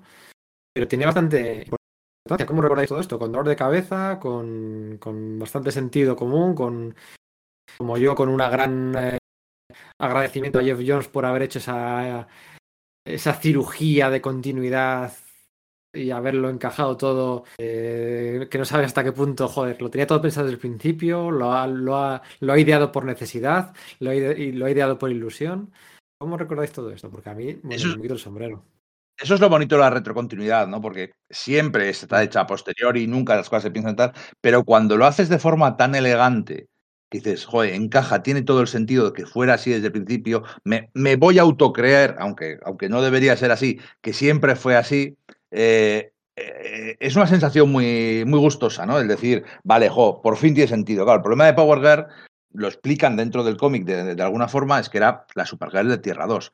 Y cuando se, en las crisis Tierras Infinitas originales se difundió un solo nuevo mundo, una sola nueva Tierra, había personajes que se habían quedado redundantes, que se habían quedado, eh, que no se sabía que era, que era de ellos. ¿no? Por la cazadora se convirtió en un personaje totalmente diferente al original, eh, Elena Bertinelli en vez de la hija de Batman y, y Catwoman, y Power Girl, que es- está ahí, que era un personaje que era miembro de Infinity Inc. y que se la quedaron, pero ¿cuál era su origen? ¿De dónde venía? Y entonces, a lo largo de esos últimos 20 años, un montón de guionistas habían tenido que buscarle eh, orígenes alternativos, que si era la familia, era prima o sobrina de, o nieta de La Arión. nieta de Arión, el señor, el mago de Atlantis, que era como Sí. yo cuando leí eso, me la las manos a la cabeza. suspendida mágica. Era como un Capitán América mágico de, de hace 3.000, Y- 5.000, y un montón de 10.000 cosas que- años. Un rollo. Y, y luego, y luego venía otro guionista en la JLE y le daba otra idea. Y luego venía otro después y daba, y, y iban cambiando y no daban con la tecla ninguno. ¿Por qué? Porque su origen era ser la prima del Superman de Tierra 2. Y, y ese era su origen de verdad. Entonces, cuando aquí dicen eh, en, la, en la- en la miniserie de, de Geoff Jones y Amanda Conner, no es que tu- su auténtico origen es este. no, ¿cómo va a ser eso? Ya, porque aunque haya sido reconstruido, siempre lo fue, siempre fue Supergirl de Tierra 2 y no hay y, y, no hay otro origen, ese es el de verdad. Y entonces por fin ahí se reconoce que existió un multiverso. Cuando nosotros lo, lo, lo, para los personajes había la ficción de que nunca había habido. Y no es verdad. Es que se quería evitar eso. ¿no? Claro, se quería evitar claro, que un reconocimiento del multiverso. Por, porque son los desajustes de continuidad que hubo después de Crisis. O sea, es decir, que lo que siempre decimos, en ser, aquí recordamos como que la, la, reconstrucción del universo DC después de Crisis fue perfecta y sin fisuras, pero eso no fue así. Y de, al final de Crisis en Tierras Infinitas, todos los héroes que habían viajado al principio de los tiempos recordaban la crisis. Eh, y luego eso se fue alterado, ¿no? Con lo cual, uh -huh. bueno, pues se, se lanzó el edicto de que los personajes no podían recordar tampoco el multiverso anterior. Entonces, teniendo que evitar eso es cuando surge esa necesidad de ¿y qué hacemos con Power Girl? Si no, no se podía dar esa explicación tan elegante de Geoff Jones siquiera. Geoff Jones, lo que pasa es que llega en el momento en que ya puede, ya puede hacerlo. Por supuesto que es genio, pero también tiene las circunstancias necesarias para poder desplegarlo, ¿no? Y además eso supone un golpe fuerte o a la cosmogonía del universo DC. Te está diciendo que todo lo anterior existió, pero existió de verdad. Es decir, en algún momento hubo un multiverso, desapareció por los motivos que fueran, y estuvo, o quizás está allí. ¿eh? Y hay unos remanentes que se, se, fueron al nuevo universo. O sea, le añade dimensiones. Eh, podemos decir que, que el, DC tiene como seis dimensiones y empezamos a acumular multiversos, multiversos de multiversos y otros multiversos más. Ya vamos por seis, es una cosa complicadita que quizás merecería la pena en otro podcast explicarlo. Y todo viene de ese momento en que Supergirl eh, eh, recuerda eh, que ella viene de otro multiverso. Es así. Que Power Girl. De, de hecho, cuando acaba Crisis Infinita, el universo DC ya no tiene problemas de continuidad. O sea, el reconocer que hubo un multiverso y ahora ya no está, y de hecho hacer un par de pequeños ajustes de cirugía, de, bueno, sí, Joe Chill existió, eh, Superman fue Superboy, de pequeñas cositas, y aquí, cuando termina este TVO, ya hay una continuidad de C, que es que hubo cómic, hubo, hubo tierras múltiples, y luego las juntaron y por eso había desajustes, y ahora ya está todo arreglado, y aquí en, en 2006 DC tiene continuidad y tiene una continuidad sólida y que hace que los personajes te importen porque son los mismos personajes desde que, con los que has crecido, con los que, son tus personajes, son los personajes de la JLA, son los personajes de, Infinity Inc., todos esos personajes son los tuyos y siguen siendo válidos. Entonces, a mí cada vez que alguien me dice que DC no tiene continuidad, no, DC tiene continuidad y la tenía hasta que se la cargan con los nuevos 52 que para mí es el, el fin de la DC tal y como conocemos. Para mí, yo creo que para muchos porque a partir de ahí Lo que pasa convierte, que se convierte en una colección de historias. Esta restauración y reparación, esta reparación de eh, esta reparación de errores históricos, ¿no? Lo de Wonder Woman como miembro fundadora mm. de la Liga de Justicia. Chill, que decías, Superman eh, es Superboy en su infancia, ¿no? Esto de que eh, asumió la identidad de Superman al, al, viajar a Metrópolis ser mayor, esto no, aquí es Superboy, ¿no? Y por lo tanto, la lo que implica para la Legión de Superhéroes, o tantas otras cosas que se reparan aquí eh, en esta nueva tierra en, en, única, ¿no? Dura 51 semanas. Porque luego ahí vuelven a, a bueno, ellos mismos, ellos mismos vuelven a jugar otra vez con esto y entonces ya sí que la puerta para que lo haga más gente después, pues... Eh, pues, pues no, pero, pues pero no destruye, pero que al final de esas 52 semanas, 51 semanas, se descubra que hay un nuevo multiverso, no implica que esta nueva Tierra no tenga una, una continuidad ahora sí férrea y sólida y que pueda rastrear y... Eso no destruye la continuidad ni, ni hace que los personajes te importen menos. Eso será nuevos 52 cuando quieran borrar todo y convertir a los personajes en remedos de, de cómics noventeros de Jim Lee.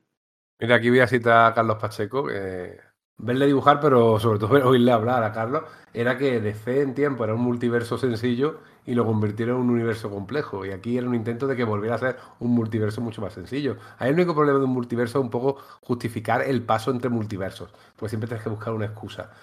Pero bueno, eh, se puede hacer en dos viñetas como hacían en tiempos de las crisis infinitas de los años, de las crisis en Tierra 2, Tierra 3, Tierra 5, Tierra S, de, de los años 60 y 70 y, ya está, y cero problema ahí. Y se puede convivir y cada uno puede buscar los personajes que le gustaban en alguna de esas tierras. Y eso es lo bonito. Eran los nuevos 52, luego se volvió a cambiar en Multiversity de Grant Morrison, luego se volvió a cambiar en, en aquella mierda que no me acuerdo cómo se titulaba, en Conver- Convergencia. Convergencia, luego se volvió a cambiar en Doomsday Clock a la vez que en, en Metal, y luego se volvió a cambiar en Death Metal, y, luego se acaba de cambiar en Flashpoint Beyond. Mira, Otra vez. convergencia, un detallito, eso sí. Primero, era ya la- el reconocimiento de que todo lo que había pasado anteriormente, todo, todo valía, y a mí eso me parece bien. Y sobre todo trajeron de vuelta al Superman de- del 86, casado y con niño, y oye, bien. Eso, eso estuvo bien, quitando la cosa esa que habían inventado Geoff John y Jim Lee del Superman eh, estúpido con Al Saguayo. O sea, aquello estuvo bien que se lo cargaran. O sea, por lo menos, mira, para algo sirvió. Oye, yo, yo tengo una duda. yo la mudanza. ¿no? A, a- a California. Oye, yo tengo una duda. Esto, eh, lo de mm, el reinado oscuro de, de Marvel eh, fue después, ¿no? Sí, claro, claro. Eh, Sí, ¿Y cómo se llamaba el grupo que lideraban los lo- eh, eh, Norman Osborn ahí en plan, eh, pues como La- si fuesen los Illuminati? Ah, La Cábala. La cábala, ¿no? ¿Qué nombre descarta Cábala. en la sociedad secreta de supervillanos según empiezan a reunirse? A la cábala. Dicen, vamos, somos una cábala. Dice, no, vamos a ser una sociedad. Vale. Así que bueno, Marvel también reciclando ideas de DC como, como suele ser, ¿no? Hombre, sí, eh, esa palabra siempre de chunga haciendo cosas chungas, ¿no? O sea, que tampoco es tan Sí, complicado. pero es que estas son Son tan cercanos en el tiempo los conceptos Ya. que, oiga. Sí, Sí, sí, sí. Esto, es, esto es previo. Me gustaría comentar un par de detalles. Uno, me gusta la muerte que sufre eh, Alexander Luthor al final.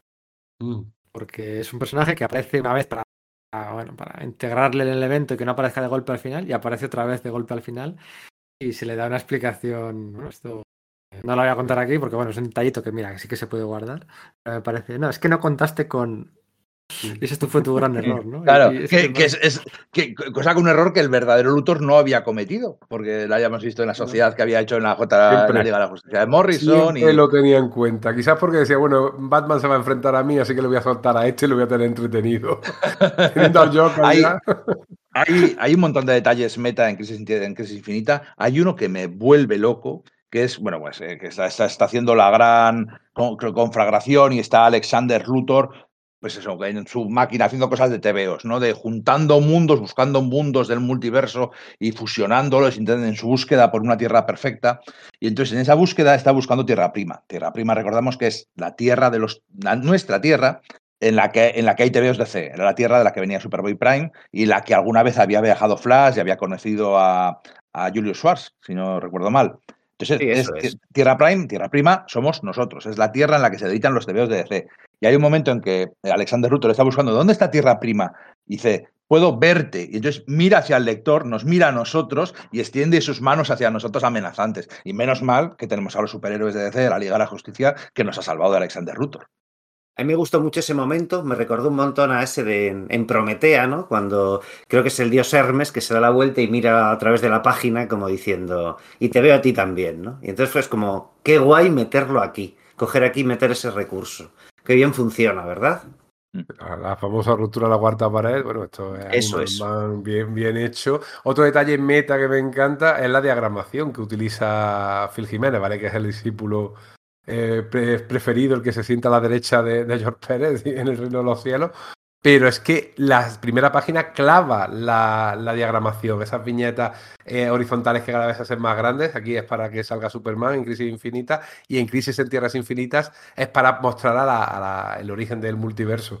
Y, pero utiliza exactamente el mismo, la misma diagramación, ¿no? Se reconoce hija eh, con ese pequeño detalle. Bueno, tampoco Sí. lo podían por y, de hecho, oh, y de hecho, hay los momentos en los que entra Josh Pérez, a lo largo de la miniserie aparecen varios momentos, son momentos brutalísimos que son para que explique cosas, por ejemplo, para que explique los antecedentes de Crisis en Tierras Infinitas, como reconozcamos que las Crisis en Tierras Infinitas son de George Pérez, de Mark Wallman, y le traemos a él para que nos cuente el origen del multiverso con Crona y, y un poco nos ponga antecedentes de todo lo que ha pasado hasta ahora. Hay una serie, hay una serie de páginas de, a mí Jiménez me gusta, pero, pero, pero, pero lo que de Pérez es que, es que es un salto de calidad, es que es mucho mejor. O sea, lo siento mucho, Es- pero, pero George Pérez es Dios. Y, Es y- curioso. Yo, yo no sé si lo he comentado aquí alguna vez. Yo a lo largo de toda mi vida solo he llorado con dos cómics. Uno que dices, bueno, pues otros lloran más, otros nunca, ¿no? Yo con dos. Uno es el momento en el en Crisis en el que Robin encuentra el cuerpo de su, de su padre en el suelo al final del tercer número o al final del cuarto, no recuerdo, ¿no? Y, y cambia, que se va quitando, bueno, ese momento a mí me... Que, cambia el cuadro de texto, ¿no? Y de repente Robin huérfano, ¿no? Eh, ese momento lloré. Y el otro momento que he llorado, aunque yo creo que luego en siguientes revisiones y en siguientes lecturas no me transmite la misma potencia, es el sacrificio que hace Wally West en, uh, en el no me acuerdo tampoco, si en el, creo que en el cuarto número, porque la pelea contra Superboy Prime es el cuarto número. Um, que se sacrifica, se mete en la fuerza de la velocidad. Salen por allí Johnny Thunder, que sale por allí Max Mercury. Johnny Quick. Johnny Quick, eh, ¿qué he dicho? Johnny Thunder, que era la... Johnny Thunder, no, Johnny Thunder, no. Eh, y se mete con Linda y con, y con, los gemelos que acaba de tener, ¿no? Y bueno, pues salvan el día y se llevan a Superboy Prime ahí a la... Yo lloré ahí, no sé por... Supongo, yo fui muy fan de, de la serie regular de Flash de Jeff Jones y Scott Collins, Howard Porter y, y demás, ¿no? Y, y bueno, pues eh, estaba dibujado por Josh Perez, pero no tiene esa potencia mega, mega, mega extraordinaria como para que yo llorara.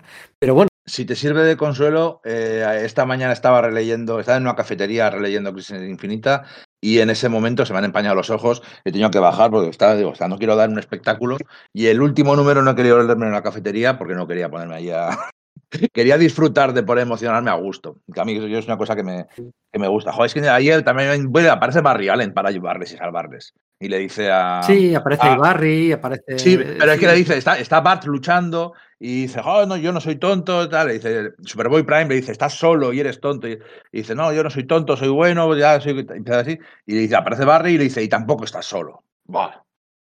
Momentazo. por favor. Bueno, yo quiero romper una, una lanza a favor de, de, Jiménez, que sé que no les he puesto a parir nada de eso, Íñigo, ¿no? No, no, no. No. Sé, sé, sé, a lo que te refieres y además estoy de acuerdo. A mí Pérez también me gusta más, ¿no? Pero por lo visto es que Jiménez, él, él mismo es. Eh, o sea, se ofreció a hacer esa serie. O yo, que se iba a hacer? Dijo, es que tengo que ser yo, ¿no? Y claro, Tú imagínate la situación de cómo le dices que no a Jiménez, es que es el tío adecuado para hacer, eh, para hacer esto, ¿no? Y en esta relectura me he dado cuenta de una cosa de, la, que de la que no me di cuenta en su día, y es que en varios momentos no solo homenajea a George Pérez, sino también precisamente a José Luis García López, que hemos hablado antes de lo de las tartas, etcétera. Pero hay varios momentos en los que él homenajea escenas concretas de la guía de estilo, aquella famosa de, de, DC, de la cual se sacan ilustraciones promocionales para camisetas, para, pues, para tazas y toda la pesca, como pues eso, el momento en el que vuelve Superman, eh, Superboy Prime de, de, de ese exilio, ¿no? Dice, no, pues eso, pues los supervelocistas eh, se, se, han sacrificado para llevar la fuerza de velocidad, pero él vuelve con la armadura del monitor, está posando con una de las poses que, que José Luis García López le puso. O el momento en el que Superman se despide de Lois para irse a, pues, a luchar contra el mal, está que se, ve ahí, pues eso, pues en, un extremo de la viñeta, como Clark se empieza a vestir y se, se repiten sus, sus, sus, imágenes que como avanzando en el tiempo hasta que es ya, ya, Superman volando, eso también es un dibujo de José Luis García López, ¿no? Entonces, me, me gusta mucho, independientemente ya de la, su calidad como artista, que me encanta, ya te digo, el, el, la capacidad planificadora o de, o de elegir qué es lo, a lo que tiene que homenajear de Jiménez, ¿no? Es que, claro, al final aquí pasa una cosa de nostalgia, ¿no? De esto igual que digo, igual es sacrilegio, ¿no? Pero parece que los artesanos de los 80 son mejores que los de hoy en día, ¿no? Pues por, bueno, porque somos. Pero es que a mí Phil Jiménez me parece una estrella, o sea, me parece uno de los mejores dibujantes de la historia y parece como que los de los 80 eran mejores, pues igual. Mira, esto pasa, esto lo, lo suelo ejemplificar mucho yo con John Romita Jr. John Romita Jr todo el mundo nos encanta eh, aquel número de Spider-Man con Roger Stern en el que se enfrentaba al Juggernaut. Espectacular, un Romita impresionante, pero mm, unos 15 años después, en la segunda serie de Spider-Man, en los 90, en Peter Parker creo, hizo otro enfrentamiento John Romita Jr. de Spider-Man contra el Juggernaut, creo que con Howard McKee, y es, ese enfrentamiento es más espectacular, mejor dibujado, más, más, más dibujante, más, más artista, más talento. Pero recordamos el primero. El primero porque es primero y segundo porque Roger ya, Stern es mucho mejor sí, que Howard Mackie. Sí. Sí, pero sí, por supuesto, pero yo no he dicho eso. Seguro que me has entendido lo que quería No, decir. te he entendido a la perfección, pero, pero, pero el John Romita Jr. del, historia- 90 el John Romita Jr. del 96 dibujando a ese Spider-Man contra el Juggernaut es mejor que el John Romita Jr. del 82. Totalmente de acuerdo. En cambio, en cambio, ay, sí, pero a mí Phil Jiménez me parece uno de los, bueno, este año, bueno, este año, ojo, este año ha ganado el premio Eisner a mejor dibujante. ¿vale? Que los años no pasan por él, ¿eh? No pasan por los años. Mejor dibujante. Un poco polémico ha sido, porque bueno, pero, pero mejor dibujante. No, no, es que es un locurón lo que ha hecho en esa serie de, la- de las Amazonas, en ese número concreto, ¿no? De los tres que hay. Eh, a ver, niego, a ver, si nos metemos ya en ese tema, aunque sea someramente, ahora mismo el nivel medio de dibujo es mucho mejor que el de hace 30 años. O sea, tú coges cualquier colección y es raro que esté mal dibujada. Tú te coges una colección random de estas de la de media división de hace 30 años y el dibujante suele hacer una patata increíble. ¿vale? O sea, y era verdad, y, y- y colaba y nos lo tragamos y no pasa nada, ¿no? Por ese lado, no, no vamos a hacer aquí de señores mayores que el toro antiguo es lo Imperativo bueno, porque es mentira. ¿El Imperativo Technics de cuándo es? ¿Del 98 o del 99? Es antes de Por- la serie por de Titanes de David Grayson. O sea que... Sí, sí, por ahí. Está muy guapo. No, no, pero a ver, que yo no me, que no me he metido con Phil Jiménez. Solo digo que los números, los momentos que hace George Pérez para mí son mejores que todavía que lo que hace Phil Jiménez. Claro, y No, yo eso no, es lo que firmo con- eh, de Íñigo, que creo que no es incompatible con lo que tú dices, Pedro. O sea, digo que a mí para, me gusta más para, George para Pérez. nada. ¿Cómo voy a meter yo con Phil Jiménez? Sí, que sí, que yo, ojo, que, yo, que yo he dicho que lloré con lo- la secuencia de Jos Pérez de los flashes, pero me parece que dibuja mejor aquí Phil Jiménez que, que Jos Pérez y que Jerry Orway. Eh, también Primero, esto Scandilan y tendría- Niel, pues muy bien. Esto tendría que haberlo dibujado eh, todo entero Phil Jiménez. Ese, ese era el plan y eso es lo que tendría que haber pasado. Ya una vez que tuvieron que echar mano de dibujantes auxiliares, por lo menos cogieron gente como Jerry Ordway o como George Pérez y luego Ivan Reis y por lo menos los pusieron en sitios donde eh, cuadraban a la perfección. Tú metes a Jerry Ordway en todas las escenas que tienen que ver con el Superman de Tierra 2. Porque su estilo. No lo olvidemos, Jerry. Ordway había sido el dibujante de All Star Squadron, la serie dedicada a la Tierra 2 en, a principios de los años 80, antes de la crisis, y fue el entintador del segundo tramo de Crisis sobre los lápices de George Pérez, por contextualizar, que sé que lo sabéis, pero bueno, para que quede claro ante la audiencia. Ah, para, Y- para- y- para los oyentes, joder. Pues claro. Y ahí, aunque la mayoría lo saben, siempre es bueno, esos detallitos lo agradecen. Y hay una, una viñeta buenísima en la que se ve a la Sociedad de la Justicia, a Wildcat, a Wildcat Ted Grant, eh, diciendo, oye, este Superman, este, este es- ¿quién es? Me suena como recordando que era su Superman. Y le dice, por qué creo que es que es nuestro Superman. Y dice, es verdad. Es una viñetita pequeñita, pequeñita, pero que, oye, tiene una fuerza y un sentimiento chulísimo. O sea, que ahí funciona muy bien. Pues que toda la serie es una celebración. eh, perdón, es una celebración de DC, de su historia, como lo decíais, de esos momentos y tal. Y, a mí me gusta mucho el concepto que muchas veces se ha criticado, que es que es muy destructiva, que mueren personajes, que es muy oscuro, y a mí eso me flipa. Me, gusta que las apuestas sean tan altas, que, sea lo peor a lo que se han enfrentado, o de lo peor, mira que se han enfrentado cosas, pero todas esas cuatro crisis juntas y, todavía que empeora con Superboy Prime, y que los personajes llegan a estar interiormente rotos y están fastidiados, y aún así brillen y brillen con más fuerza, a mí es lo que me vuelve loco. Será un tropo, que lo es, pero está muy bien hecho y, jo, a mí me funciona a la perfección. Es curioso que yo creo que no ha salido nunca la frase en este podcast ni en el grupo de WhatsApp. La frase de podríamos hacer un podcast de las crisis en tierras infinitas originales. La verdad es que no sé por qué, si por respeto, por miedo, por manido o por o por qué, pero Pues nunca. yo la verdad es que creo que es más bien por manido, ¿no? Pero vamos, yo me apunto a esa, claro. Hombre, Sí, sí, sí, pero, es- pero... otro que tampoco hay que releérselo mucho, ¿eh? Sí, pero es como Secret Wars, ¿no? Pero vamos a encontrar. Bueno, no sé, sí, ya veríamos cómo, cómo hacerlo. Yo esta- a mí me gustaría hacer uno del, de ese relanzamiento fallido. Bueno, fallido no. De ese relanzamiento caótico post-crisis, sí me gustaría, pero igual las crisis originales no tengo mucho nuevo que decir. Hablando de las crisis en tierras originales, quería acabar con el elefante en la habitación. Y es que la idea de que la realidad y la continuidad de la Tierra DC cambia porque Superboy Prime da puñetazos a una pared de cristal, ¿eh? eso, eso no ocurre en la serie regular, en la serie principal. Eso ocurre en el especial Infinity Crisis Secret Files que hicieron Mark Wolfman al guion y Dan Jargens al dibujo. Y Jones, en muchas entrevistas, ya visiblemente enfadado en algunas o tirando de mucha ironía, encarga en enfatizar que esa idea, ¿no? La, no, es que Jason Todd ha resucitado porque Superboy Prime ha dado. Eso no ocurre. Eso no ocurre. Serie principal. De hecho, Jason Todd no sale en la serie principal. Eso es cosa de Mark Wolfman. O sea, esa tontería de cambiar continuidad a golpe de puñetazos, eso no es idea de Jeff Jones. Eso es idea de Mark Wolfman. Lo hemos dicho alguna vez y quería enfatizarlo para esculpar a Jones de, bueno, pues de todos estos haters que le culpan de, de eso, pues 15 años después. Eso no lo hizo Jeff Jones. Yo creía que era un fenómeno exclusivamente en español, porque no había leído estas declaraciones de, de Jones de las que hablas. Y lo achacaba básicamente que cuando fue publicada aquí en España la, la, bueno, la serie de la serie limitada de Crisis Infinita eh, incluía ese especial. Entonces entendía que hubiese gente que bueno pues se puso a leerlo. No, esto es parte de la serie, sin, sin caer en que bueno pues figuraba en la numeración, ¿no? Que, que eso no era parte en sí de la, de, de, la serie, sino bueno pues un añadido, un extra, un buen extra que se había hecho sobre, el, sobre esas grapas, ¿no? Para tener una lectura más completa. Aquí hay un poco de efecto Mandela, ¿no? Ese recuerdo que todo sí. el mundo tiene y que luego resulta que, que, algo que no pasó de verdad, ¿no? Como que la gente pensaba que Mandela había muerto cuando salió de la cárcel decía, anda, pero estaba vivo.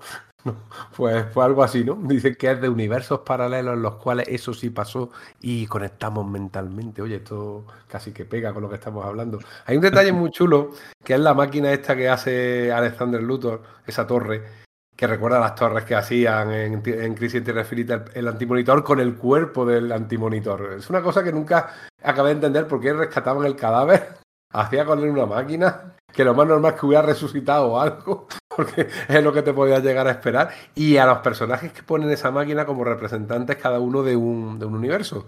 Y me llama especialmente la atención que coja el detective marciano, pero no por nada, sino porque realmente es el primer personaje del universo DC de, de, la Edad de Plata, ¿no? Porque fue el primer. En realidad, el, lo perfecto hubiese sido que hubiese sido el, el Capitán Cometa. Cometa. ¿Verdad? Sí, es que eso te iba a decir. Digo, el Capitán Cometa es, es, pero... es, el primer personaje de la Silver Age de DC, ¿no? Yeah. Pero claro, es yeah. mucho más reconocible y entiendo perfectamente, y a mí me gusta más, gustándome todo lo que me gusta el Capitán Cometa, que soy ese tío al que le gusta ese personaje. Eh, pues es, que, no, marciano, no es que al Capitán Cometa no le conoce ni su. Ya, y yo soy fan, tío. No sé, me he leído. Pero, pero y, está, y, está, y, estaba ocupado en el espacio en la guerra Rantanagua. Eso es, haciendo nada más que siendo bien dibujado por Iván Reis con, como, como, como tipo talludito. Perdón, Enrique, sigue con, lo de la, con los, los de la torre. Sí, estaba Supergirl, estaba detective, estaba Black Adam, estaba Black Adam, que le, que le da una muerte al psicopirata bastante Bastante eh, de Black Adam, ¿no? Sí, no, exacto. Sí. Estaba Lady Quark, que era de una tierra que se creó específicamente, si no recuerdo mal, para Crisis. Sí, así es. Y era otra, otra, eh, otra superviviente y estaba el, el Rayo, Rayo, que era de tierra, de la Quality, ¿no? De la tierra de Quality. Es, de la tierra. Que, que, hay un poco de incongruencia. Se mm. cargan a los personajes de los Freedom Fighters, de los cuales sí que hay varios que provienen directamente de esa tierra, y cogen al, a ese rayo que era el hijo de uno de ellos, que es como, bueno, es que ese personaje en realidad nunca llegó a estar en esa, en esa tierra paralela, ¿no? Pero bueno, yo qué sé. Bueno, hay, hay, hay un detalle chulísimo, que es que dice mete al personaje ese que, que acababa de hacer, de Bridge, se llamaba, puede ser, que era una especie sí, de captato. Sí, sí, sí, sí, sí. Marcos Martín y Bob Harra, sí. Exactamente, habían, habían... En esta viñeta que estoy viendo, esta eh, Splash, no, no Splash Page, pero esta viñeta grande que estoy viendo, es verdad que no estaba todavía. Hmm. El, el, tema es que le, le meten y dicen, no, este de Bridge hubiera sido el capitán átomo de Tierra 8 si hubiera llegado a existir, en la que Green Lantern era Kyle Reiner, la cazadora era Elena Bertinelli, o sea, otra Tierra que nunca llegamos a ver, que nunca llegó a existir, pero que si hubiera es, es, una cosa muy meta y muy chulo. Es como explicando por qué se dieron esos personajes, porque claro, en realidad provenían claro. de una tierra paralela que no llegamos sí, a ver y que se fusionó si no, también, si no, ¿verdad? Se, si no se hubieran fusionado, eh, la siguiente reinicio que hubiera hecho DC hubiera creado esa tierra con esos personajes. Esto es muy guay. Eso. En la batalla final, este de Bridge se convierte en el Capitán Atom, ¿no? O sea, una cosa un poco de cuando hay una fusión de tierras o algo, que hay una viñeta en que pasa eso, ¿eh? Sí, se cargan a The Bridge y aparece el Capitán Atom que se había ido al universo Image. Había tenido una, una, miniserie en la que había ido conociendo a The Authority y cosas por ahí. Así, el universo Wildstorm, concretamente. Sí, sí, eso. No Image, sino Wildstorm, cierto es. Yo hay una cosa que quiero transmitir de... de que había ido a raíz de... Había, había saltado a ese universo a raíz de, de su sacrificio. Primera documental de Superman Batman de Jeff Loeb y de McGuinness. Ahí se sacrificaba, es. daba un salto a ese universo y estaba ahí unos añitos. donde Alex Ross le rediseñaba el aspecto. Eso es. Y en esa, y en Superman Batman también, en el segundo arco argumental, moría Harbinger, que estaba por aquel entonces en la, en, la, en Isla Paraíso, en Temiscira. Y entonces el orbe de Harbinger fallecida se lo quedaba Troy. Bueno, esto no es sino es Sí. más Wikipedia que otra cosa. No, no, está bien. Hay una cosa que yo quería transmitir sobre, sobre Crisis Infinita y la cuenta tras a Crisis Infinita, que empezó con aquel especial de por un dólar 80 páginas, y en general de esos años que comentaba antes Pedro, de que la sensación de que estaba, el mundo estaba conectado, de que los personajes era, era real. O sea, decía, "Jo, es que súper- eh, la gente estábamos sumando las pistas. Es que Luthor en este TVO tiene ojos azules y en este tiene ojos verdes. Y entonces la gente rastreaba, eh, este es el Luthor azul, este es el Luthor verde, las historias vienen de un lado a otro, eh, la especulación era continua, se hacían, los fans hacían líneas temporales de este personaje, aparece Luthor va, va de, se escapa de, de, de- ese argumental que acaba de comentar Pedro de enemigos públicos y luego entonces se va a su base para aparecer en Outsiders y, y convertir y, y después pasar a los titanes iba siguiendo y se decía que desde cuenta atrás a Crisis Infinita hasta que empezaron las Crisis Infinitas pasaba un mes y se veía, eh, día por día había una tabla, decía, hay dos pequeñas incorrecciones que no acaban de cuadrar, pero todo lo demás, eh, cómo entraban y salían los personajes y cómo sucedían los, cómo se precipitaban los acontecimientos, porque la, la sensación era esa, de acontecimientos, eh, de fichas de dominó cayendo una tras otra y, todos especulando y qué va a pasar, qué va a pasar. ocurría solamente durante un mes. Claro, fueron seis meses, pero bueno, en tiempo de TVO, pues solo un mes. Bueno, pues buen repaso le hemos dado a la, a, la crisis infinita. Y ya dejamos para otro día pues ese podcast de- dedicado a 52. Seguramente también nos lo pasaremos hablando porque es la esencia de DC. Sin Superman, sin Wonder Woman y sin Batman se pueden hacer maravillas. Hay talento detrás. Oye, yo os quería preguntar una cosa. El... Entonces hay una, hay ediciones, o sea, el, eh, yo ya os digo que tengo las grapas de Planeta, pero hay ediciones posteriores en las que hay añadidos nuevas páginas o donde se suprime el ZAC este y tal, ¿no? Mm, Yo tengo una DCC Mm. en la que en la que vienen esas declaraciones eh, como extras de Jeff Jones. Le hacen una pregunta a Jeff Jones y sin venir a cuento acaba diciendo, ah, por cierto, lo de los puñetazos en la realidad no, es cos- no ocurre en la serie principal. Lo- él, él lo suelta, sin venir a cuento lo suelta. No dice quién lo hizo, pero lo suelta. Queda tranquilo. Y, pero vamos que esto se habrá reeditado mil y una, mil y una ocasiones. Hasta yo creo que yo creo que incluso hasta los las series estas de Villanos Unidos y Rantanagar y demás se han llegado a reeditar en un coleccionable de que hace En el XP, sí.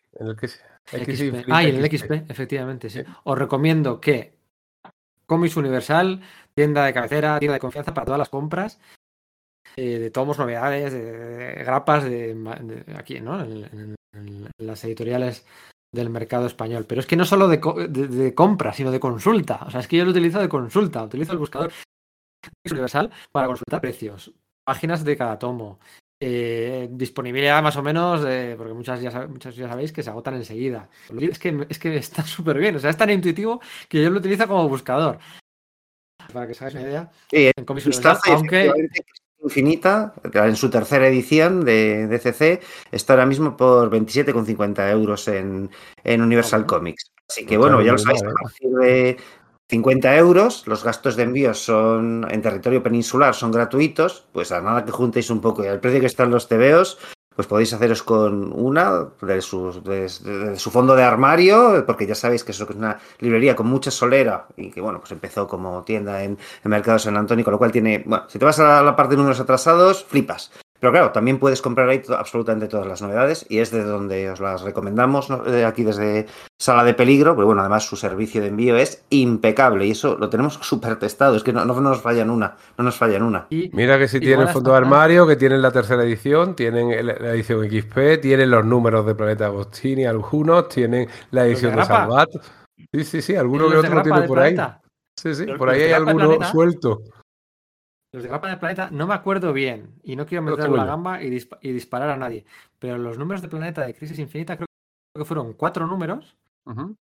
En el primero metieron el 1 y el 2, en el segundo el 3 y el 4, en el tercero el 5 y el 6 y en el último, en el cuarto número, como solo podían meter el número 7, creo que metieron en blanco y negro el número 1 entero, si no recuerdo mal.